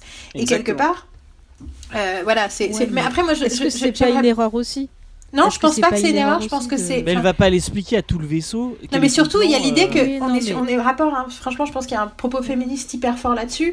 Euh, je veux dire, euh, il y a plein de hiérarchies où il y a des nanas en haut et il y a des mecs qui considèrent que juste parce que eux ils ont une idée un jour, ils ont le droit de remettre Oui. en question tout le temps. C'est hyper important. Tu vois, en fait, c'est comme Mm. tu ne négocies pas avec les terroristes. C'est un peu pareil. Tu vas pas négocier avec le type qui est là, oh mais non, moi je trouve ça nul comme idée, ou Ouais. moi je veux faire ci, je veux euh, faire ça. Sinon, Moi en fait ce que le respect de la, c'est aussi le respect quoi. Mais moi, en fait, ce que je voulais dire aussi, c'est un gros problème, c'est que ça montre aussi que peut-être dans ce film, c'est le côté obscur qui est, qui est arrivé jusqu'à eux. C'est que finalement, ben, ils, ils arrivent plus à se comprendre. Ils ont surtout une perte de confiance euh, entre eux. C'est-à-dire, on a Poe qui n'a plus confiance euh, ben, voilà, dans la, hi- la hiérarchie. Du coup, il donne pas son plan. La hiérarchie a perdu confiance en Poe parce que il les a pas écoutés. Et finalement, la discorde, la peur, la colère, c'est quoi? C'est le Ça, côté c'est sûr. obscur. Et pourquoi, Donc, pourquoi le film est en, tout en Ça, rouge? vrai, ça, Pourquoi la vrai. com était toute rouge? Ouais. C'est pour ça. Voilà, Oui. donc quand je vois que les gens disent Ah, mais pourquoi c'est rouge, c'est nul comme com, il n'y a pas de scénario, il n'y a pas de truc, alors que le film est d'une richesse, même sur des trucs tout simples comme la, la rébellion, enfin la résistance. Mais d'ailleurs, justement, moi, j'ai Oui. un des trucs que j'ai lu, même chez les gens qui ont aimé, euh, chez les Américains, j'ai lu euh, tout un truc sur le fait que ah, le seul truc qui servait à rien, c'est Rose et Finn, et pourquoi ils vont sur la Oui. planète, et pourquoi ils font le truc. Et du coup, moi, je voulais juste, je voulais savoir ce que vous en pensiez. Moi, je vais juste dire très rapidement ce que j'en pense. Moi, je trouve ça génial, pour la simple et bonne raison que le message politique est hyper fort pendant que la démocratie est en train de mourir. Les nantis s'en foutent et sont en train de vendre des armes à Ah droite oui. à gauche. Et du coup, pour moi, Ouais. je pense que, en plus, voilà, soyons clairs, hein, pour moi, le film est, une, est incroyablement. Ils l'ont tourné en avant, Politique. mais c'est incroyablement pertinent pour l'Amérique de 2017. Quelque part, Mm. c'est un film sur la défaite d'Hillary Clinton, euh, l'intégralité de ce film. Et, euh, quel- et quelque part, du coup, ce sujet, alors qu'aux États-Unis, en ce moment, ils sont en train de créer une nouvelle, euh, une nouvelle loi sur les impôts qui fait que 83% des bénéfices de cette nouvelle loi, c'est pour les 1% les plus riches du pays. Il y a quelque chose quand même sur l'idée de l'oppression économique et la lutte des classes qui est vraiment hyper importante et le fait que le film ait juste pris le temps de parler de ça et de dire que bah, pendant la guerre, il se passe à côté, il se passe ça et il y a de l'oppression à tous les niveaux de cette société. Je trouve ça très important que le film ait pris le temps de le faire. Ils n'étaient pas obligés. Ce film prend beaucoup de temps à faire des choses importantes. Il y a énormément. Enfin, il y a des gens qui disent qu'il y a des longueurs. Pour moi, c'est juste que le film ose parler de moments humains qui sont justement les moments au milieu. C'est intéressant parce que c'est le film au milieu de la trilogie. Et c'est des moments un peu en parenthèse on sait pas où on va, on sait pas où on doit aller, où on est perdu, on est justement dans l'obscurité, on ne voit pas ce fameux soleil qui est la, avec la métaphore de l'espoir. Et le fait que du coup, ce temps, il l'utilise pas pour faire n'importe quoi et tourner en rond, mais qu'il l'utilise pour euh, dire des choses sur cet univers en parallèle avec le nôtre, je trouve ça hyper important. Et c'est que parce que le, le, euh, l'Empire contre-attaque, c'était pareil. Hein. D'un côté, t'avais euh, la balade romantique de Luke et Leia euh, dans l'espace où ils sont paumés et en fait ils tombent amoureux. Enfin, ils tombent amoureux pour de vrai, Luke on et Anne, dire. tu veux dire pas Luke et Leia Oui, mon Dieu. Euh, Anne et les... Luke et Anne, Anne et oui, c'est Leia, ça, le grand couple. de- où Leia et Anne se tombent amoureux dans l'espace et à côté Luke il prend le temps de s'entraîner. Enfin, on est quelque chose sur quelque part il y avait pareil, il y avait cette parenthèse et là c'est pareil, ils sont ils, ils sont en train d'essayer des choses différentes euh, scénaristiquement, et d'ailleurs, y compris aussi au niveau de l'histoire, vu que Ray fait le truc totalement inattendu, ce qu'elle essaye, c'est d'aller voir euh, le grand méchant sur le vaisseau du grand méchant pour dire euh, non, mais en fait, viens de mon côté. Ce qui est totalement euh, à l'encontre de tout ce qu'ils ont fait jusqu'à présent. Donc voilà, je voulais juste dire que moi j'avais adoré du coup ce passage-là et l'important de ce passage-là. Je voulais savoir ce que vous, vous en avez pensé de cette aventure de Rose bah alors il y a James qui a l'air d'être très motivé, donc on va moi laisser la parole. suis, je suis d'accord. Et avec après, ce ça sera dit. Tom, Je trouve et je que, finis. je trouve que c'est intéressant. euh, tout ce que tout ce que tu apportes est, est- est vrai et c'est intéressant. Même s'il y avait certains trucs que j'avais peut-être pas. euh, tu, tu mets un peu plus en lumière euh, certains côtés engagement politique. Mais malheureusement, je, je pense que c'est quand même le, le- le ventre mou du, du film. On est en tension pendant tout le reste du, du film et euh, je sais pas si c'était bénéfique de. Je vois qu'on on peut, on puisse se dire ouais on va respirer, mais euh, peut-être que, que le fait, vraiment tout le, le truc avec euh, Luc et Luc et, euh, et Ray et euh, Poe qui fait qui Poe et, et, et Leia euh, vraiment y a- on sent le- le- la tension et on, on sent le danger et tout, et tout le reste et là quand on arrive avec euh, Finn et Rose qui se baladent dans le casino euh, c'est un peu plus euh, ouais T'as pas accroché. j'ai moins accroché et j'ai vraiment pas j'ai vraiment pas apprécié le, le personnage de DJ euh, que je trouve euh, que je trouve un peu gratuit et euh, et surtout en VF quoi. Le regardez pas la VF, elle est vraiment Je euh, comprends pas- rien à ce qu'il raconte. Déjà mais, mais je, je- pourquoi ils le font bégayer? Enfin Parce qu'il bégaye. on dirait- c'est sûrement un En choix d'acteur de Benicio del Toro. hein, qui s'est dit Ah, j'ai une idée super pour ce personnage. ouais, Personne débile, comprendra ce que je dis. Trop bien. C'est un peu euh... Benicio del Toro, c'est pourtant c'est un bon acteur. Enfin il y a Mhm. dans euh, dans Sin City ou dans euh, enfin il y a plein de il y a plein Dans de films- Wolfman, il était pas mal. aussi. Dans Wolfman, il était cool. Dans Traffic, il est vraiment très Ouais. très bon. C'est vraiment un bon acteur. Là, j'ai pas compris. Je l'ai vraiment trouvé en dessous.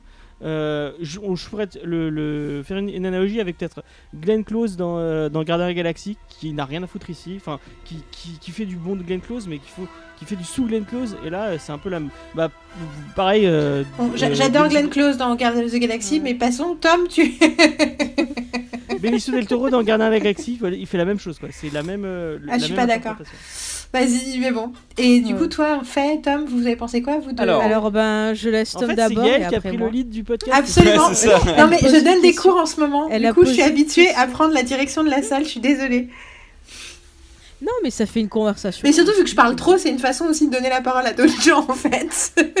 Bah, moi, je veux dire, ça me repose la voix vu que je suis un peu enrouée, c'est parfait. Alors, me concernant, Donc, le, ce, passage, je l'ai quand même trouvé nécessaire. À savoir que dans tous les Star Wars, on a toujours une petite, un, un petit moment euh, de d'activité, euh, d'aventure fantastique dans lequel on doit voir, et ça fait partie du cahier des charges. Et là, pour le coup, je trouve que le cahier des charges n'est pas complètement rempli, et c'est un peu paradoxal par rapport à ce que je disais tout à l'heure, puisque mine de rien, moi, ce que j'adore dans Star Wars, c'est voir plein de races, plein de lieux originaux. Et là, pour le coup, oui, le, le Canto Bike, c'est super sympa, Dubrovnik, c'est super beau.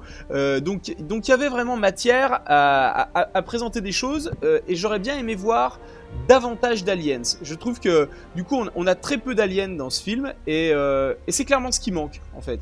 Euh, et Canto Bike, ça a l'air super sympa, ça aurait mérité que ça dure bien plus longtemps. Et ça, c'est ça, à mon sens, c'était vraiment une évidence. Euh, et j'aurais voulu voir davantage d'aliens, voir davantage comment ça se passait sur cette planète. Elle avait l'air riche. Euh, et euh, ça, ça j'aurais trouvé ça cool. Et c'est important d'avoir aussi euh, euh, le, le petit côté, parce que la résistance, voilà, il y a, y a un enjeu très fort, très, très, très sombre. Luc, bon, bah voilà, c'est un, un peu moins dynamique parce qu'on est plus dans, dans quelque chose de spirituel. Et donc c'était bien qu'on ait un petit moment d'action. Euh, la, poursuite avec les bestioles, bon, c'est, j'ai trouvé ça sympa quand même, hein, euh, mais euh, j'aurais préféré qu'on voit davantage d'aliens et, et qu'on développe, euh, voilà, qu'on, se sente plus dans une galaxie lointaine, très lointaine, et pas juste dans un Battlestar Galactica où on voit que de que du vaisseau justement. Euh, moi, moi, ce que j'adore vraiment, c'est vraiment cette diversité. Et pareil, j'en profite pour dire que je suis particulièrement scandalé, c'est la parenthèse aliens, d'avoir tué l'amiral Akbar. Comment c'est possible? L'amiral Akbar, c'est, Le en Le plus, choc. on est sur, sur un personnage qui, comme il est alien déjà, assurait une certaine diversité euh, des races au sein de la résistance. Il y a quasiment que des humains, et ça, je trouve ça scandaleux. Mais en plus, on était sur un personnage intemporel parce que tu peux changer l'acteur sous le masque, et donc du coup, ça donnait une espèce de continuité des personnages que tu peux pas avoir avec Harrison Ford ou Luke, parce que bah oui, ils vont vieillir, et puis du coup, euh, si à 80 ans avec une canne, il court après les autres, euh, ça, ça ira pas. Alors que Akbar, on aurait pu le garder, d'autant plus que t'as, comme pour Chewbacca, le fait que les aliens, tu connais pas leur espérance de vie, donc de, dans l'absolu, euh, Chewbacca, je crois qu'il a 280 ans et qu'il est, c'est un jeune Wookiee, quoi. Donc on peut le garder pendant des années. Et ben là, je trouve ça dommage, et en plus, mort comme ça. Ah, au fait, l'amiral Akbar euh, a disparu. Non, mais on le voit mourir. Hein. Oui, mais y a pas de... je trouve Oui, que, tu vois, ça enfin, explose. c'est c'est un peu rapide. Ouais, non, mais je, je suis d'accord avec ce que tu dis sur Akbar. Moi, j'étais hyper C'est une mort à la Boba Fett. je me dis, voilà, mais je me dis en même temps, ils l'ont fait exprès pour que justement on soit choqué et qu'on voit Ouais. les conséquences de, de- de tout ça en fait. Parce que j'ai parlé d'autres gens qui me disaient que souvent dans Star Wars on ne ressentait pas trop en fait les conséquences Ouais. de ce qui se passait dans certains épisodes. Putain, là, on le sent. Hein. surtout Rogue One et tout ça, là on le sent. Et euh, pour revenir sur Kanto, euh, moi j'ai bien aimé. Déjà comme tu parce qu'on voit quand même des extraterrestres, même si on n'en voit pas assez. Mais c'est surtout qu'en fait ce lieu c'est un peu euh, l'illustration, l'exemple de tout ce qui a été dit avant, à savoir que voilà on est dans un univers qui n'est pas manichéen puisque euh, les marchands d'armes vendent aussi bien euh, à la résistance que euh, au premier ordre. On, on voit l'illustration de toutes les thématiques abordées euh, dans le film. Donc je trouve que c'est nécessaire, ça permet de respirer et en même temps on a un, un résumé et une mise en pratique de ce qu'on nous dit dans le film. Ouais. Donc moi j'ai bien aimé la scène. Oui James. J'ai euh, j'ai un peu craché sur la scène, mais je tiens à dire quand même que j'ai adoré le personnage de Finn et de, et de Rose. Ouais. Bon, déjà, Finn, j'avais adoré dans le set. Ah mais Rose elle est vraiment très intéressant. Mm. Et je trouve vraiment qu'ils ont réussi. euh, J'avais peur qu'ils soient un peu. euh, le, le fait qu'ils soient encore en mode euh, bon, je vais fuir et je. qu'ils soient un peu lâches, un peu égoïstes. J'ai vraiment trouvé ça intéressant. Il, a, une, il a une belle évolution. Mm. Ouais, Je trouve suis que d'accord. Rose, c'est un, c'est un, c'est un personnage sympathique. Ouais. Euh, en plus, ça apporte un peu plus de diversité et, euh, et bah, c'est c'est tant mieux parce que Parce que finalement, des, des, pers- des personnages asiatiques euh, euh, aussi importants au, au cinéma hollywoodien, on n'en pratiquement voit pas pas. tant que ça. hein. Mm. Et en plus, c'est un personnage un peu rond donc. euh, c'est- c'est- Non, non, elle est, elle est géniale, Rose. Et puis surtout, ils font une super euh, scène unique, mais géniale à sa sœur. Je veux dire, la scène avec la présentation de sa sœur Paige et son sacrifice, et elle est quand même assez incroyable. Et euh, du coup, après, il nous a... et en fait, c'est pour nous introduire Rose. Et euh, d'ailleurs, encore une nana qui engueule des mecs qui veulent fuir. hein. C'est impressionnant le, le nombre de. Il y a quelqu'un qui a écrit ça, hein, qui a écrit euh, Star Wars euh, sur internet. C'est Ryan McGee, c'est un critique télé qui a écrit euh, Star Wars, c'est un univers de femmes qui essaie d'apprendre un univers de petits garçons de devenir des, à devenir des hommes. Et il y a un petit peu à côté. Et je, je sais pas pourquoi c'est c'est pour ça cas, que ça hein, parce râle, en c'est rigolo, fait, c'est des, c'est des, oui, je pense que c'est pour ça que ça râle, mais c'est des mecs qui ont écrit les films, quoi. Je veux bien croire que Kathleen Kennedy a vachement d'influence, mais c'est quand même des mecs qui ont écrit les films, donc c'est pas, ils écrivent pas, enfin tu vois, c'est pas uniquement, c'est pas un truc misandre. Puis en plus, surtout parce que les hommes sont sauvés. Les hommes des nouvelles générations, Finn et Poe, euh, et même Kylo Ren, sont, enfin, ils, ont des, plein de formes de rédemption, quoi, quand même. Donc c'est pas juste les hommes sont mauvais et les femmes sont bien, c'est plus que tu sens, tu sens qu'il y a quand même l'idée des des ouais qu'il y a quand même un truc euh, la, la base qui est quand même vachement vachement genré quand même sur euh, Il y, a- il y a que Hugs qui, euh, qui, qui est pas. Qui est pas moment de- ah non mais Ah, c'est c'est vrai, ce euh, triste, c'est on- que- on va en parler. tous les On parler, personnages, Bugs. tous les personnages ont une évolution et ça c'est c'est fou quoi. Euh, Tu vois, enfin, euh. Donc ça c'est vraiment top. Et je tiens à dire que euh, quand même les arguments que vous me donnez par rapport aux petites critiques que je fais, vous avez compris, ce qui, ce film j'ai vraiment euh, surkiffé quoi. Mais j'essaye de voir des petites critiques et je trouve que la réponse que tu me donnes sur Akbar est très bonne et sur Canto Bike également euh, ce que t'as dit euh, Yael. Donc euh, finalement oui. Je, Bon, bah, je- c'est super en fait on est tous mais- d'accord que c'est génial C'est ça, voilà. Non, moi, j'ai j'ai un message Oui. à faire passer à Hollywood, s'il vous plaît, mais s'il vous plaît, s'il vous plaît. Moi, je veux plus de Laura Dern, quoi. C'est tellement une grande elle actrice. mais tu sais ce qui s'est passé avec Laura Dern? mais- tu sais ce qui s'est passé avec Laura Dern? Non, Non. vas-y, explique-moi. En 1997, elle a accepté de jouer un rôle pour de quelques épisodes dans la sitcom Hélène de Hélène DeGeneres. Elle jouait la femme dont Ah ouais, Hélène tombe Hélène. amoureuse et qui est la raison pour Ah laquelle oui, Hélène fait son coming out. Ah mais oui, c'est vrai. Et ensuite, elle a été bien, blacklistée par. Hollywood. Oh, c'est C'est un dégueulasse. scandale. Et voilà. Comme Hélène aussi pendant des années. Et voilà. Et donc, euh, bienvenue à Hollywood. Elle a, elle a osé parler. euh, du coup, après, c'était ah oui, mais du coup, maintenant, on va penser qu'elle est homosexuelle et tout. Donc, euh, du coup, euh, et donc blacklistée C'est dans le sens de ah, mais je sais pas trop, j'ai peur qu'il y ait une mauvaise connotation. Enfin voilà. Après, c'est pas officiel, mais tu remarques, sa, sa, sa carrière est florissante. Il arrive ce truc-là et tout d'un coup, euh, elle est plus nulle part. Et D'ailleurs, puisqu'on Anyway. parle d'elle, Bonne Et ambiance. si- Si, Attends, attends, si vous attends, voulez plus de Laura, de. Laura Dern, regardez euh, Big Little Lies où elle est, elle est tout C'est aussi incroyable. J'ai adoré ça, j'ai adoré. Alors en fait, moi, je viens de commencer à la aimé regarder. la série. Et c'est sublimissime cette série. Mais euh, je voulais. Donc du coup, on parle de Flying Léa maintenant. euh, c'est ça. Euh, alors, juste, je voulais juste, avant qu'on arrive à Flying Lights, parce qu'il y a un truc que je voulais dire, parce qu'on est sur euh, Holdo. Une des scènes qui a choqué les gens, c'est la scène où euh, elle se sacrifie. Les gens ont râlé parce qu'elle a pris un vaisseau, là, elle a fait partir en vitesse euh, lumière, enfin, machin chose. Et les gens, ils ont râlé pour ça en disant Ah, pourquoi ils font pas tout le temps ça et tout. Mais ils ont pas compris que la résistance, ils ont pas beaucoup de vaisseaux, ils peuvent pas se clair. permettre de gâcher un vaisseau. Donc, je comprends même pas pourquoi ça râle. sur Alors, je vais faire une petite critique moi aussi là-dessus. Vas-y. James, tu veux attaquer en premier? J'ai- Je, je tenais à profiter que j'ai un expert de, de l'univers étendu et de. Bon, j'ai déjà posé. Je, je, je triche un peu parce que j'ai déjà posé la question à Mathieu qui m'a répondu. Mais euh, il n'y a, y a pas une possibilité qu'elle soit encore vivante? Parce Non. que son, son, vaisseau, son vaisseau il traverse. euh, quand, quand tu passes en vitesse. oui, mais elle a plus beaucoup de carburant. Ouais. tu- Ouais, mais tu passes dans une autre Donc elle c'est- s'écrase dans le vaisseau. C'est Tu vois, elle s'écrase dans le vaisseau. non, non, non, c'est ouais, pas qu'elle. passes en vitesse lumière, c'est une autre dimension. Tu passes dans une autre dimension. Mais non. Normalement, t'as pas de. T'as pas de. Ouais, t'as t'as le couloir de l'hyperespace, mais on, on peut imaginer que dès que tu t'arrêtes, si jamais ton vaisseau il tombe en panne, tout, tu sors de l'hyperespace, tout, et puis t'as le, t'as- t'es figé, Là, puis tu ça retournes dans, la- passe. dans, la- dans le normal. Donc, Et euh, c'est ça qui se passe. Mais pourquoi on voit pas d'explosion On voit pas le, le- Bah le vaisseau qui explose Bah si, Bah, c'est l'explosion, c'est quand, c'est quand le vaisseau atterrit dans l'autre vaisseau. C'est pour ça que l'autre vaisseau était brisé en deux.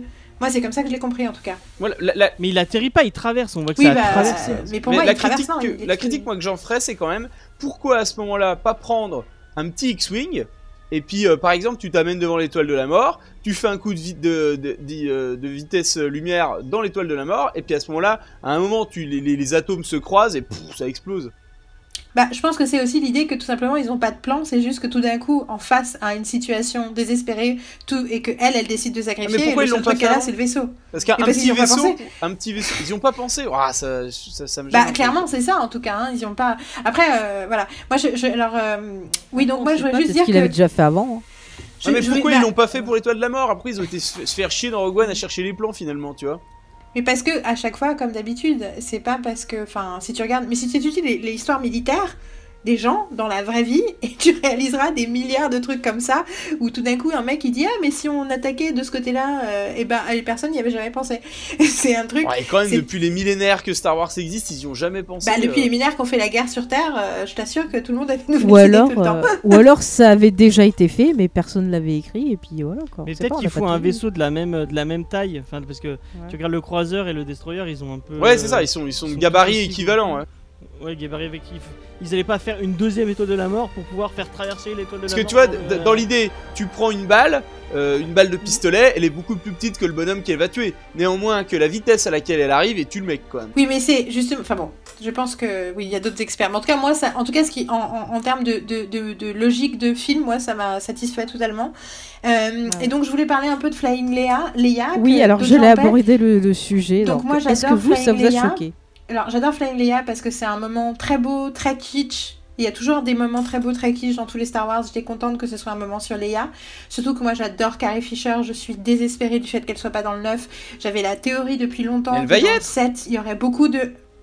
Dans la 7, il y aurait beaucoup de Han Solo. Ce serait lui le caractère central, original central. Que dans le 8, ce serait euh, Luke le caractère original central. Et que dans le 9, ce serait Leia. Et j'espérais que ce soit le cas. Et elle a, disparu. Et donc voilà, je, voilà. Euh, donc ce sera jamais ce qu'ils avaient censé, ce qu'ils, ce allaient faire. En plus, ils ont annoncé entre temps que oui, c'était le plan. Du coup, j'ai cru, limite, au bout de 20 minutes de film, qu'ils m'avaient tué Leia en amont. J'étais là, ah non, mais c'est pas possible, j'ai pas eu assez de Leia.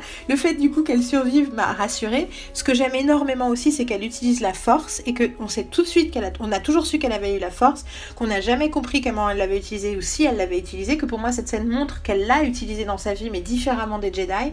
Et ce qui m'a super énervé, c'est que des gens, j'ai lu des gens qui disaient oui, mais on aurait dû établir avant qu'elle avait ce pouvoir et qu'elle pouvait faire ci et ça. Et moi, je trouve que c'est hallucinant que chaque fois, alors pas vous, hein, euh, mais qu'il y a plein de gens que chaque fois qu'un personnage masculin fait un truc extraordinaire, on dit ah c'est hyper caractérisant, il peut faire ça, c'est génial. Et quand un personnage féminin fait un truc extraordinaire, on dit oui, mais on n'a pas établi pourquoi elle était capable de faire ça.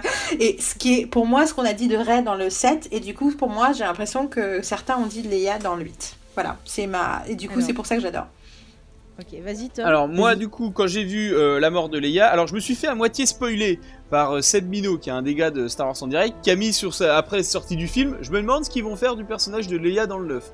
Donc déjà là, je me suis dit soit il le fait exprès, c'est un faux spoil, soit vraiment il a loosé, ben il avait loosé en fait.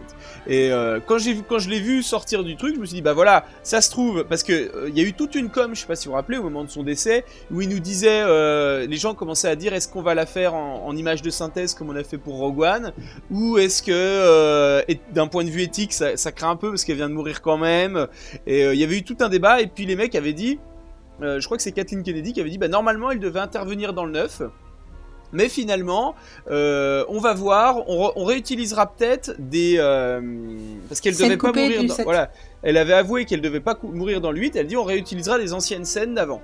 Et euh, ça sous-entendait qu'elle allait pas mourir dans le 8. Mais je me suis dit c'est peut-être un, un faux. Euh, un, faux signe pour nous, pareil, pour nous mettre sur la mauvaise piste. Et quand je l'ai vu sortir du truc, je dis ah bah ouais, c'est pas con de l'avoir fait mourir comme ça. Et pour une fois que je dis au début, c'est ça qui est fou sur Ryan Johnson, c'est que le, seul truc où je me suis dit ça c'est une bonne idée. Et puis il revient en arrière. Et là, euh, alors qu'à chaque fois je me disais c'est une mauvaise idée, il revenait en arrière dans le bon sens. Et là, il revient en arrière sur une première idée de premier plan. Et finalement, je me rends compte que ça m'a pas trop plu. Alors, effectivement, c'est bien évidemment parce que c'est une femme que ça m'a dérangé. Euh, Je vois pas pourquoi elle aurait des pouvoirs alors que c'est une femme. Je ne Euh, t'accusais pas de ça. hein. Je- C'était bien. non, mais, non, je sais, c'était pour faire un peu. Non, non, mais c'est pour Et faire. la d'ailleurs, c'est une nana qui m'a dit ça. hein. Je, te ra- je vous rassure, hein, c'est pas mais- les hommes Ah et les femmes qui ont ces- Oh là ce genre de réaction Non, sur les personnages qui- féminins. C'est tout le monde. Ce qui, ce qui m'a dérangé, c'est le côté un petit peu euh, syndrome The Force Unleashed dont on parlait tout à l'heure, ou même dans Star Wars Rebelle, quand Kanan il est balancé dehors, tout le monde sait que quand t'es envoyé dans l'espace, il fait tellement froid que normalement ton corps, pff, tu gèles, t'es mort en deux secondes quoi.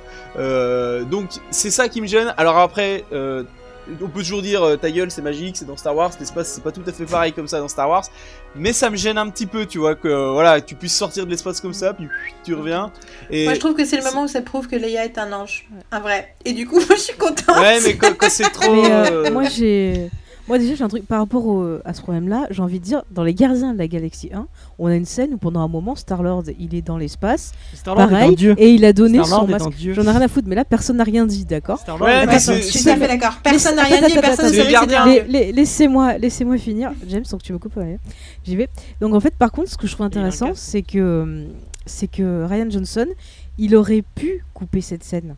Parce que quand euh, Leia enfin quand Carrie Fisher est morte il était en plein montage il aurait pu couper cette scène et moi ce que je trouve intéressant c'est qu'il est gardé. Attends, non mais il aurait pu, je veux dire, couper la scène où on la voit dans l'espace. Il aurait pu, tu vois, justifier autrement ou raccourcir. Ah, Et pour moi, le fait qu'il ait gardé cette scène, c'est c'est dans le, le- la thématique des légendes.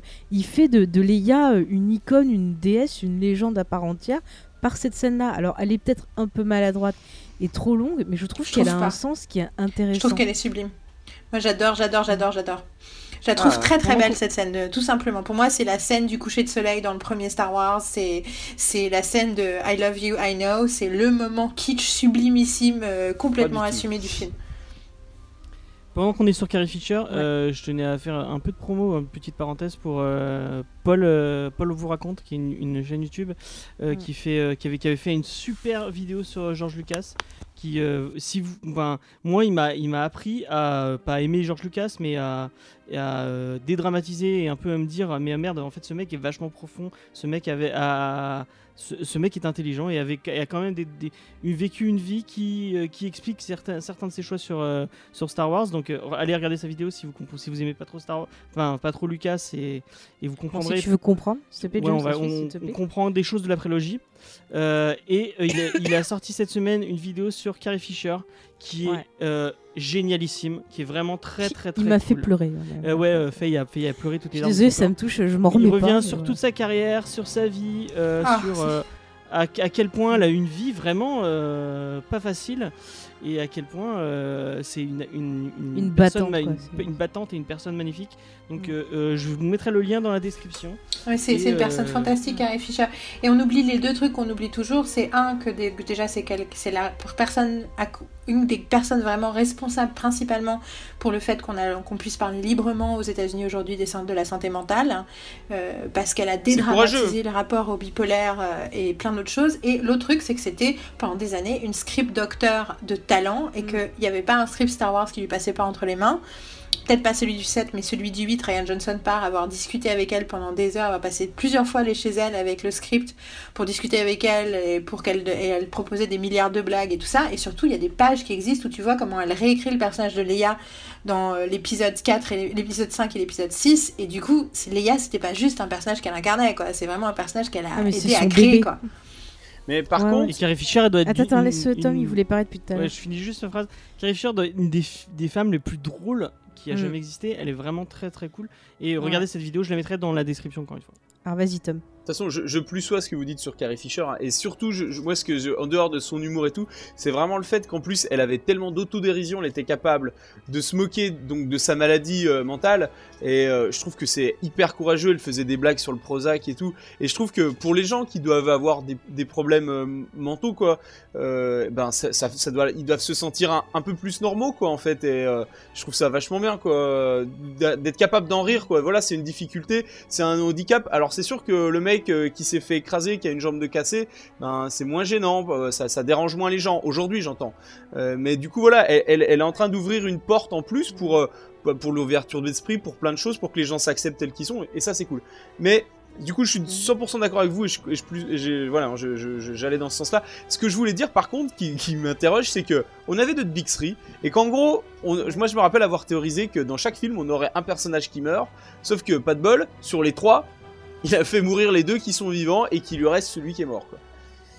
Et donc du coup, c'est quand même bien emmerdant parce qu'on peut imaginer que le script du 9 a certainement dû être réécrit parce que ils ont cette contrainte de bah voilà, t'as que les scènes qui restent. Et que moi par contre, j'aurais euh, largement préféré, mais là on, part sur une spéculation du 9, tu me dis si je vais trop loin, mais j'aurais bien aimé Vas-y, vas-y. J'aurais bien aimé, tu vois, que euh, ben qu'on puisse l'utiliser en image de synthèse euh, pour pour vraiment faire la vraie vision qu'ils avaient envie et pas qu'ils soient contraints par le scénario et puis de- de- de- d'aller plus loin pour le personnage. C'est-à-dire que même si elle est pas là, enfin moi je trouvais pas ça déshonorant de, la faire en image de synthèse derrière.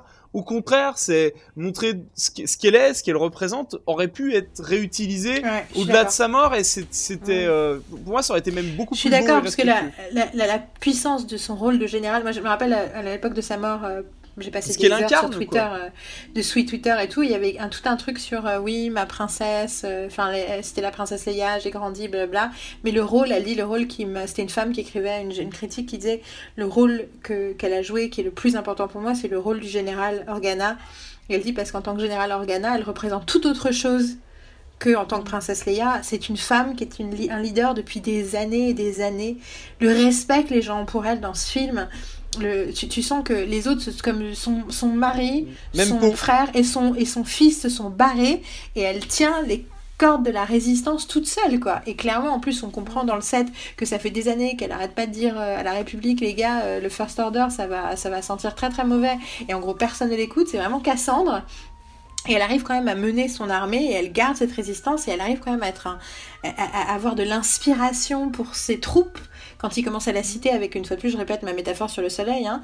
donc pour ceux qui n'ont pas vu c'est euh, euh, l'espoir c'est comme le soleil. Si on y croyait que quand on le voyait on ne pourrait jamais traverser la nuit. C'est incroyable. Et qu'à la fin elle dise à Rey qui est encore découragée elle lui dise t'inquiète pas nous avons tout ce qu'il nous faut c'est c'est c'est et du coup je suis d'accord que moi j'aurais voulu la consécration de ce leader dans le neuf. J'avais vraiment envie de le voir quoi Ouais, attends, juste avant que je n'en parle, moi je te conseille de, lire le, le, le, roman Bloodline, où vraiment tu vas retrouver euh, Leia justement, euh, comment ça s'est passé pour euh, organiser la résistance, enfin il y a tout un truc, et tu vas, je jure, si tu aimes cette Leia, euh, voilà, générale Organa, tu vas te régaler avec ce bouquin. Moi je- j'adore. Oui. Oui, il y a un truc qui, dans le 8, m'a, m'a, m'a, m'a fait tiquer. C'est en fait, euh, il parle beaucoup d'espoir et l'espoir revient souvent. Et en fait, euh, à, à- à un moment ou un autre, il y a beaucoup de personnages qui incarnent. Il y a un moment, c'est Luke, à un moment, c'est Rey, à un moment. Et il y a un gros moment où moi, euh, en fait, euh, j'ai l'impression que euh, je trouve que c'est vraiment une des réussites du film. Euh, la résistance, c'est elle en fait. On est d'accord. euh, quand, ils- quand, ils, quand ils disent oui, on va appeler, euh, on va appeler euh, euh, les, Nos les alliés. gens, on va envoyer- on va Ouais. appeler nos alliés et ils, ils précisent bien et on va mettre le code de machine. euh, Celle je crois de que c'est Léa. elle qui le dit ouais. Celle qui- Mettez le code. euh, Prenez parce mon qu'en fait, code elle incarne personnel. La, la, la, la, la résistance et le, Mm. le nouvel espoir, enfin le- l'espoir, c'est c'est elle totalement. Mm. Et je trouve qu'ils ont il a réussi bien à. On sent qu'il y a quand même un. Même le passage, le passage de flambeau entre Luke et, et Rey, mais il y a le, le passage de flambeau entre euh, Léa et Léa Poe. et, Po- et Mm. vraiment. Mais c'est ça. Mais elle, est, elle- elle est leader et elle est d'une humilité incroyable, que ce soit vis-à-vis de Rey, qu'elle a envoyé euh, retrouver euh, Luke, alors qu'elle la connaissait à peine, et vis-à-vis de Poe, effectivement, ce moment génial, où il dit, il est enfin devenu un leader, elle lui a dit dès le début, il y avait beaucoup de, de- de héros morts dans cette bataille, mais aucun leader, et là, elle- il est enfin devenu un leader, et quand il dit allons dans cette direction, tout le monde se retourne vers elle, et elle dit, bah, qu'est-ce que, pourquoi vous me regardez?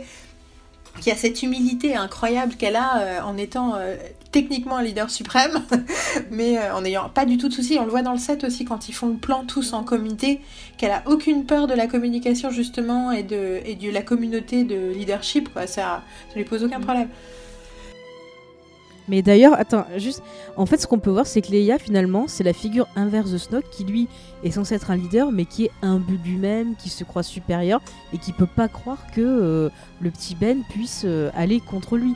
On a vraiment deux trucs qui, qui s'opposent. Je sais pas si vous l'avez ressenti Ouais, ouais. pareil. Leia, c'est naturellement, alors que Snoke, c'est par, euh, par, sa- par la peur, en fait. Quoi. C'est Ouais, non, exactement mais puis ça. même le côté orgueilleux, quoi. Quand justement cette fameuse scène aussi qui a choqué pas mal de gens, où euh, il dit oui, je sens la détermination euh, de, de- de mon apprenti, euh, il se prépare à appuyer sur le bouton, euh, il va tuer son ennemi, et il croit absolument pas que c'est lui qui va y passer, quoi. Parce que le mec, il est tellement son truc, genre, ah, vas-y, je le domine. euh, mais sauf que fait Il a rien compris, euh, il a rien compris, il se bat contre un mec amoureux, donc évidemment, il avait aucune Ouais. chance, Snoke. il est con. C'est le village des damnés, non la- L'analogie que t'avais fait avec le mec qui pense à un mur. euh, Ah oui, parce qu'en fait, c'est moi, ça, parce que euh, c'était sur le chat de Star Wars en direct, il y en a qui comprenaient pas comment il pouvait euh, cacher ses pensées. Et en fait, moi, je disais, ça m'a fait penser euh, au film euh, Le Village des damnés, donc que ce soit la version originale ou la version de Carpenter, où en gros, donc pour résumer vite fait, euh, dans une ville, tout le monde tombe dans les pommes et quand ils se réveillent, les femmes tombent enceintes. Et euh, en fait, euh, les enfants qui naissent sont des gamins chelous, euh, super blancs euh, de cheveux. Mais c'est Children of the Corn, peuvent- c'est ça Euh, Ouais. Oui, c'est euh, ouais, je crois que c'est ça. non, c'est un autre, c'est un autre film. truc. D'accord. Et en fait, euh, ces gamins, ils peuvent manipuler les gens, euh, leur faire faire ce qu'ils veulent, et ils peuvent lire dans les pensées. Et en fait, le seul qu'ils n'arrivent pas à, à lire dans les pensées, c'est le docteur de la ville. Et en fait, à la fin, enfin, excusez-moi, je vais spoiler un peu. En gros, ce gars, il s'oppose à eux. À la fin, il est réuni dans un endroit et il doit cacher son plan. Et pour cacher son plan, eh bien, il pense à un mur de briques, à euh, des vagues, à plein de choses et tout, pour que les gamins puissent pas lire dans son esprit. Mais c'est non, mais bah, mais là il lit dans son Ben, esprit. C'est juste que Kylo Ren, il pense de façon très spécifique. Il dit, je Voilà. vais m'attaquer à mon ennemi principal, la personne que je dois Voilà. détruire. Et donc dans sa tête, c'est ah bah c'est Rey. Sauf que non, c'est lui. Voilà, parce que le mec, il croit tellement. Je te donne la parole, Tom. Parce que le mec, il pense tellement qu'il domine euh, les deux, il se dit pas, bah non, il va se retrouver contre moi, quoi. Vas-y, je te donne Alors juste pour, pour aller dans ton sens, je pense qu'on finira peut-être là-dessus. Il y a eu beaucoup de gens que ça a choqué en fait. euh, donc, alors qu'on va pas appeler forcément ceux qui n'ont pas aimé ne sont pas forcément des haters. hein. On, on- on y viendra peut-être Ah à la non, fin. ça on est d'accord, on va y venir. C'est pas, c'est pas, pas ce que je veux dire, mais certains n'ont pas compris, ont trouvé ça euh, vraiment dégueulasse que euh, euh, Snoke soit, soit, soit tué d'une manière aussi entre guillemets aussi conne, euh, alors que c'était le gros méchant et que on, on a l'impression qu'il allait tout, tout, tout, tout porter. Et encore une fois, je trouve que de la part de Ryan Johnson, c'est génial parce que cette idée on imagine tout à fait un genre de duel à la fin, etc. euh, et qui finit comme dans tous les Star Wars. Et pour une fois, hop, il est, il est vaincu juste par une petite roublardise. Et ça, je trouve ça génial. Et qu'en plus, lui, qu'on imaginait comme le grand méchant qu'on allait finir par affronter à la fin dans le 9, eh ben non, il est même plus là. Alors peut-être qu'en fait, il est pas mort, ça on sait pas. Mais a priori, j'aurais tendance à dire que oui. Après, on pourra toujours spéculer. Mais je trouve que c'est génial. Et mais oui, mais pourquoi il est, il est tué aussi vite? Parce que ça, c'est le syndrome, je, je dis entre guillemets, et j'adore, hein, euh, c'est le syndrome Dragon Ball Z, où plus le mec il est méchant, plus faut que le combat il dure longtemps. Or, on le sait, le combat contre Freezer, à tous ceux qui ont vu Dragon Ball Z, il y a un moment, t'as envie d'arrêter quoi. fameuses Cinq 5 minutes. Voilà, et euh, donc du coup, euh, donc voilà, on est exactement là-dessus, et que peut-être que le seul moyen de l'avoir c'était la roublardise, et que justement il se fait avoir parce qu'il est arrogant. Et encore une fois, chaque personnage a une leçon dans Star Wars 8.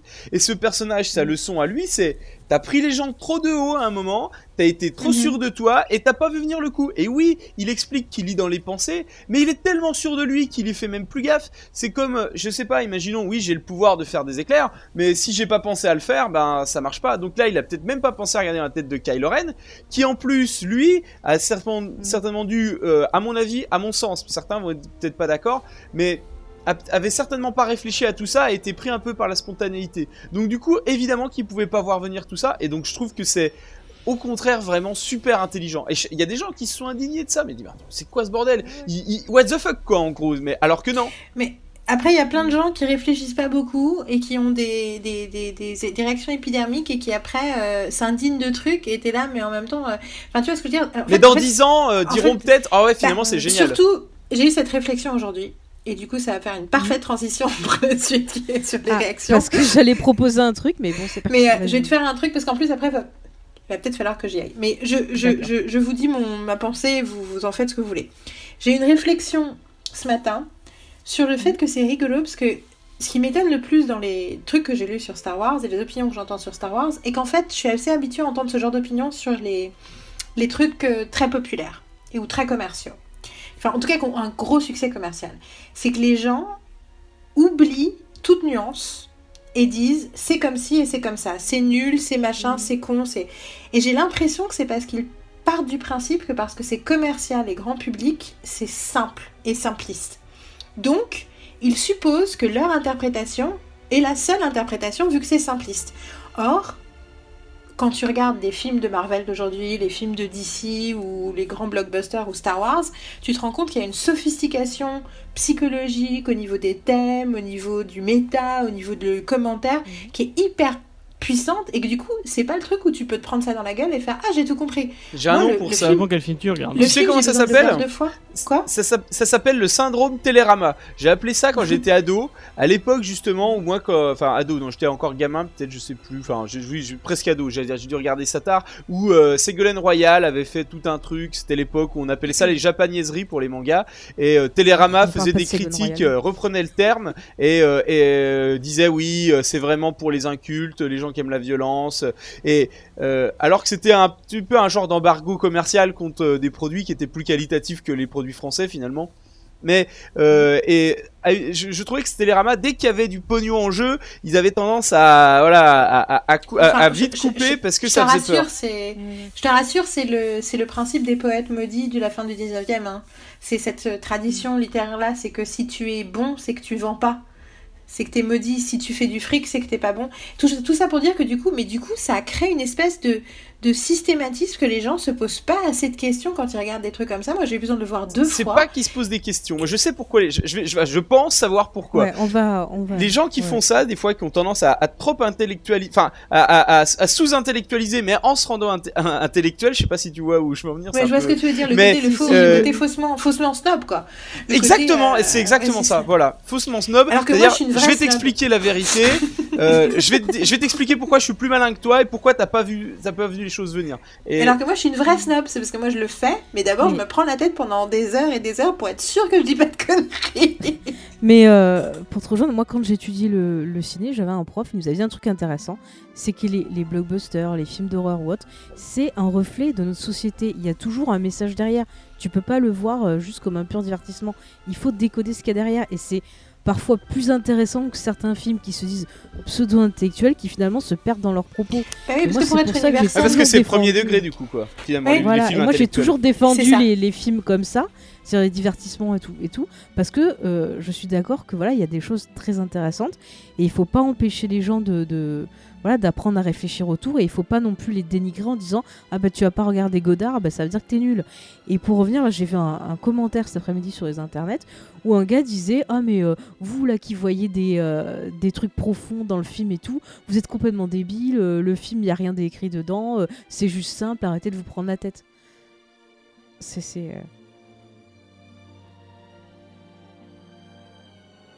euh,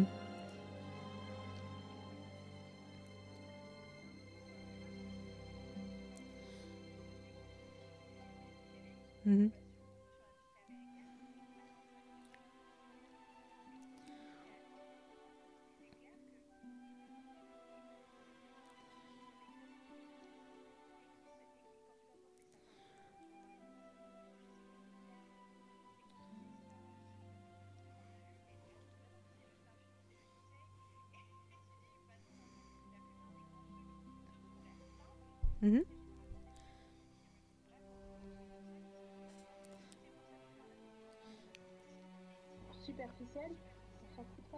Et je pense même que ça. des fois, tu, tu peux toucher les gens, si tu veux, sans qu'ils s'en rendent compte. C'est-à-dire que je suis sûr que t'as des gens qui ont dû... Alors ça peut être Star Wars, mais ça peut être plein d'autres choses. Moi, étant gamin, je sentais qu'il y avait un truc profond qui, qui m'accrochait, qui me touchait au, au fond de moi, et je savais pas pourquoi. Mhm. Et c'est qu'en grandissant qu'il y a plein de choses qui m'ont touché. Et je pense que, si tu veux, t'as as cette lecture très premier degré, a priori. Bon, des mecs qui se mettent sur la gueule, pourquoi pas. Ils ont un, des gros lasers, euh, des vaisseaux, et puis des...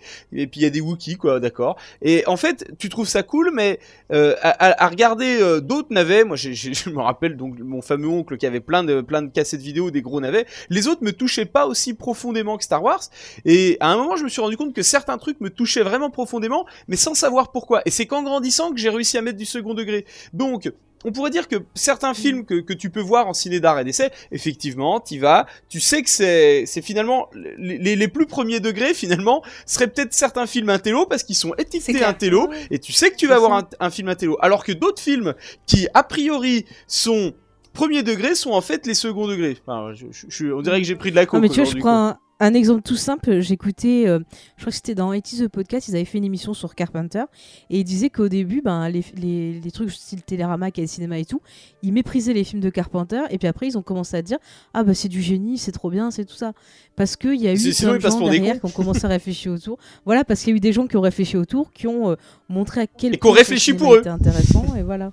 Voilà. Mais après, du coup, le jour où tu vas voir des blockbusters qui sont vraiment pourris, genre Assassin's Creed, t'as envie de te jeter par Ouais. la fenêtre parce que tu pas dis, va y avoir plein de thématiques. Et là, tu fais, ah, Non, mais bah, non, en fait, fais pas rien. du tout. À la limite, c'est facho. Bon, Ouais. euh, Euh, oui. non, non, je, pardon. Non. Non, du coup, je voulais lancer un peu, euh, enfin, pour qu'on approche un peu le sujet de la, de la communauté du fan.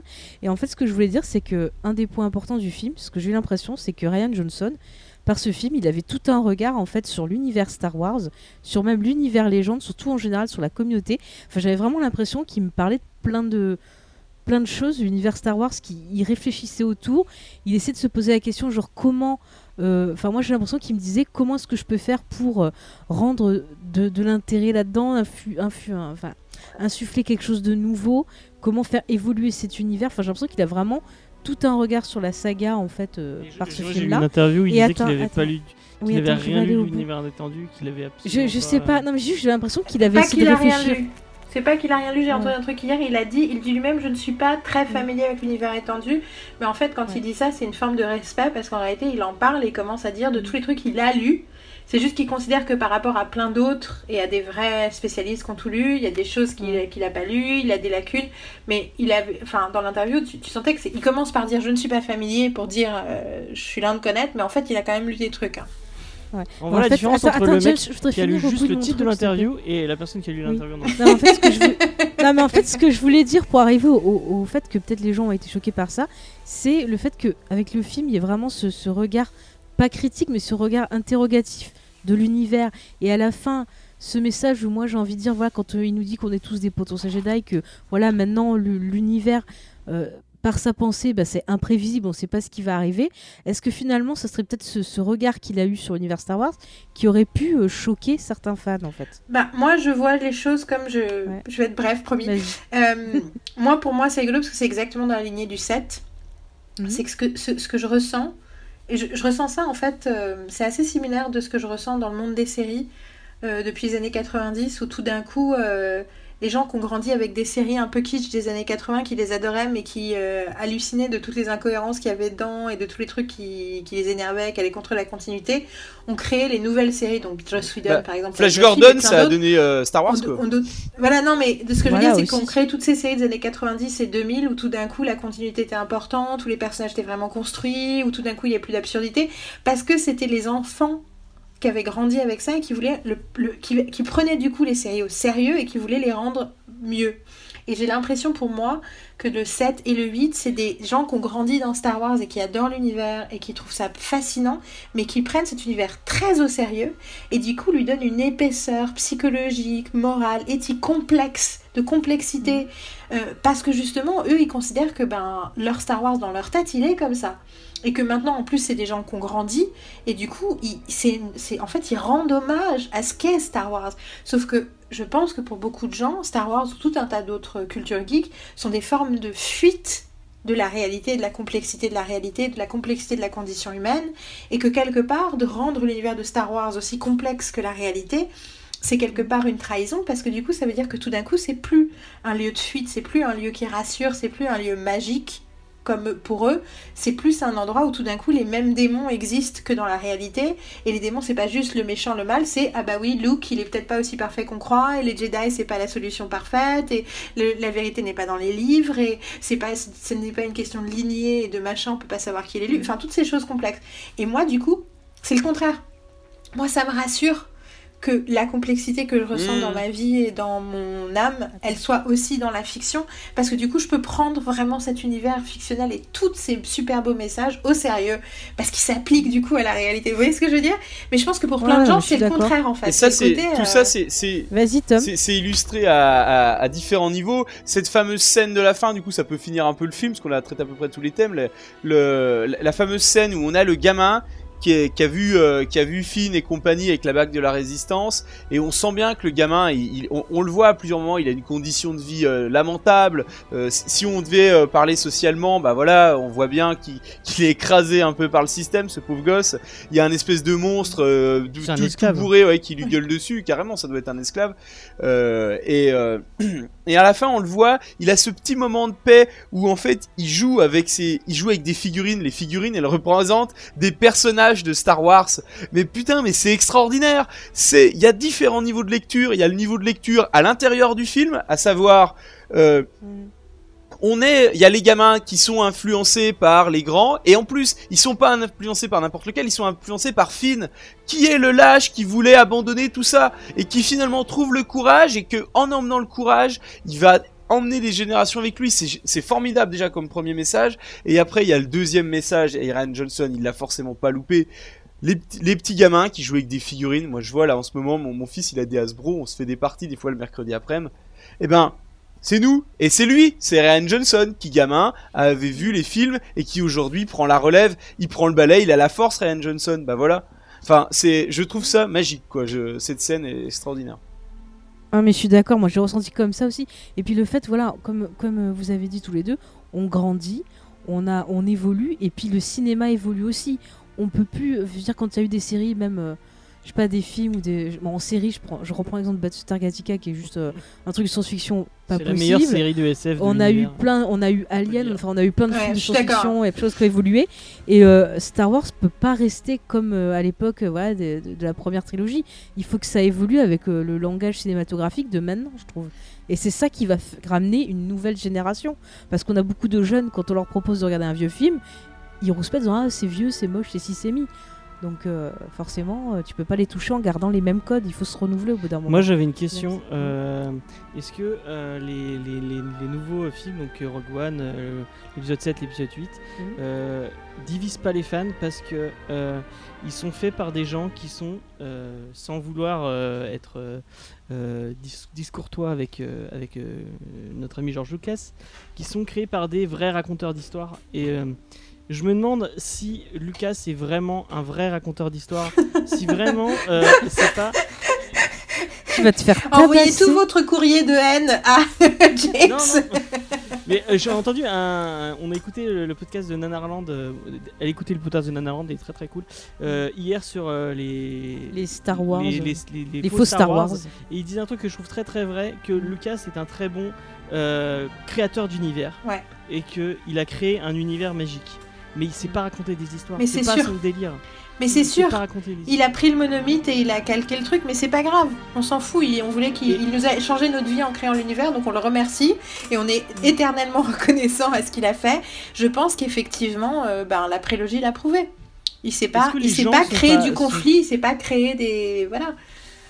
Mais je pense que non, je pense que les gens sont pas contents tout simplement parce que c'est euh, le fantasme de leur enfance qui était simple et clair et précis et que c'est voilà, c'est puis de toute façon, c'est pas tous les fans, c'est euh, enfin on, voit- on sait comment ça marche sur Twitter. C'est que il y a, il y a- y a- les gens ils savent pas quoi écrire sur leur blog et je parle aux États-Unis comme ailleurs, hein, même les sites institutionnels et ils, ils cherchent où est le conflit, où est la controverse et ils exaltent le truc, la pétition pour virer le film du canon, c'est Ah, 13 ça 000 c'est c'est personnes. C'est non mais c'est rien du tout. Elle a 13 000 supprimé personnes. du cinéma aussi. Sur, hein. Le truc global, 13 000 personnes, c'est personne.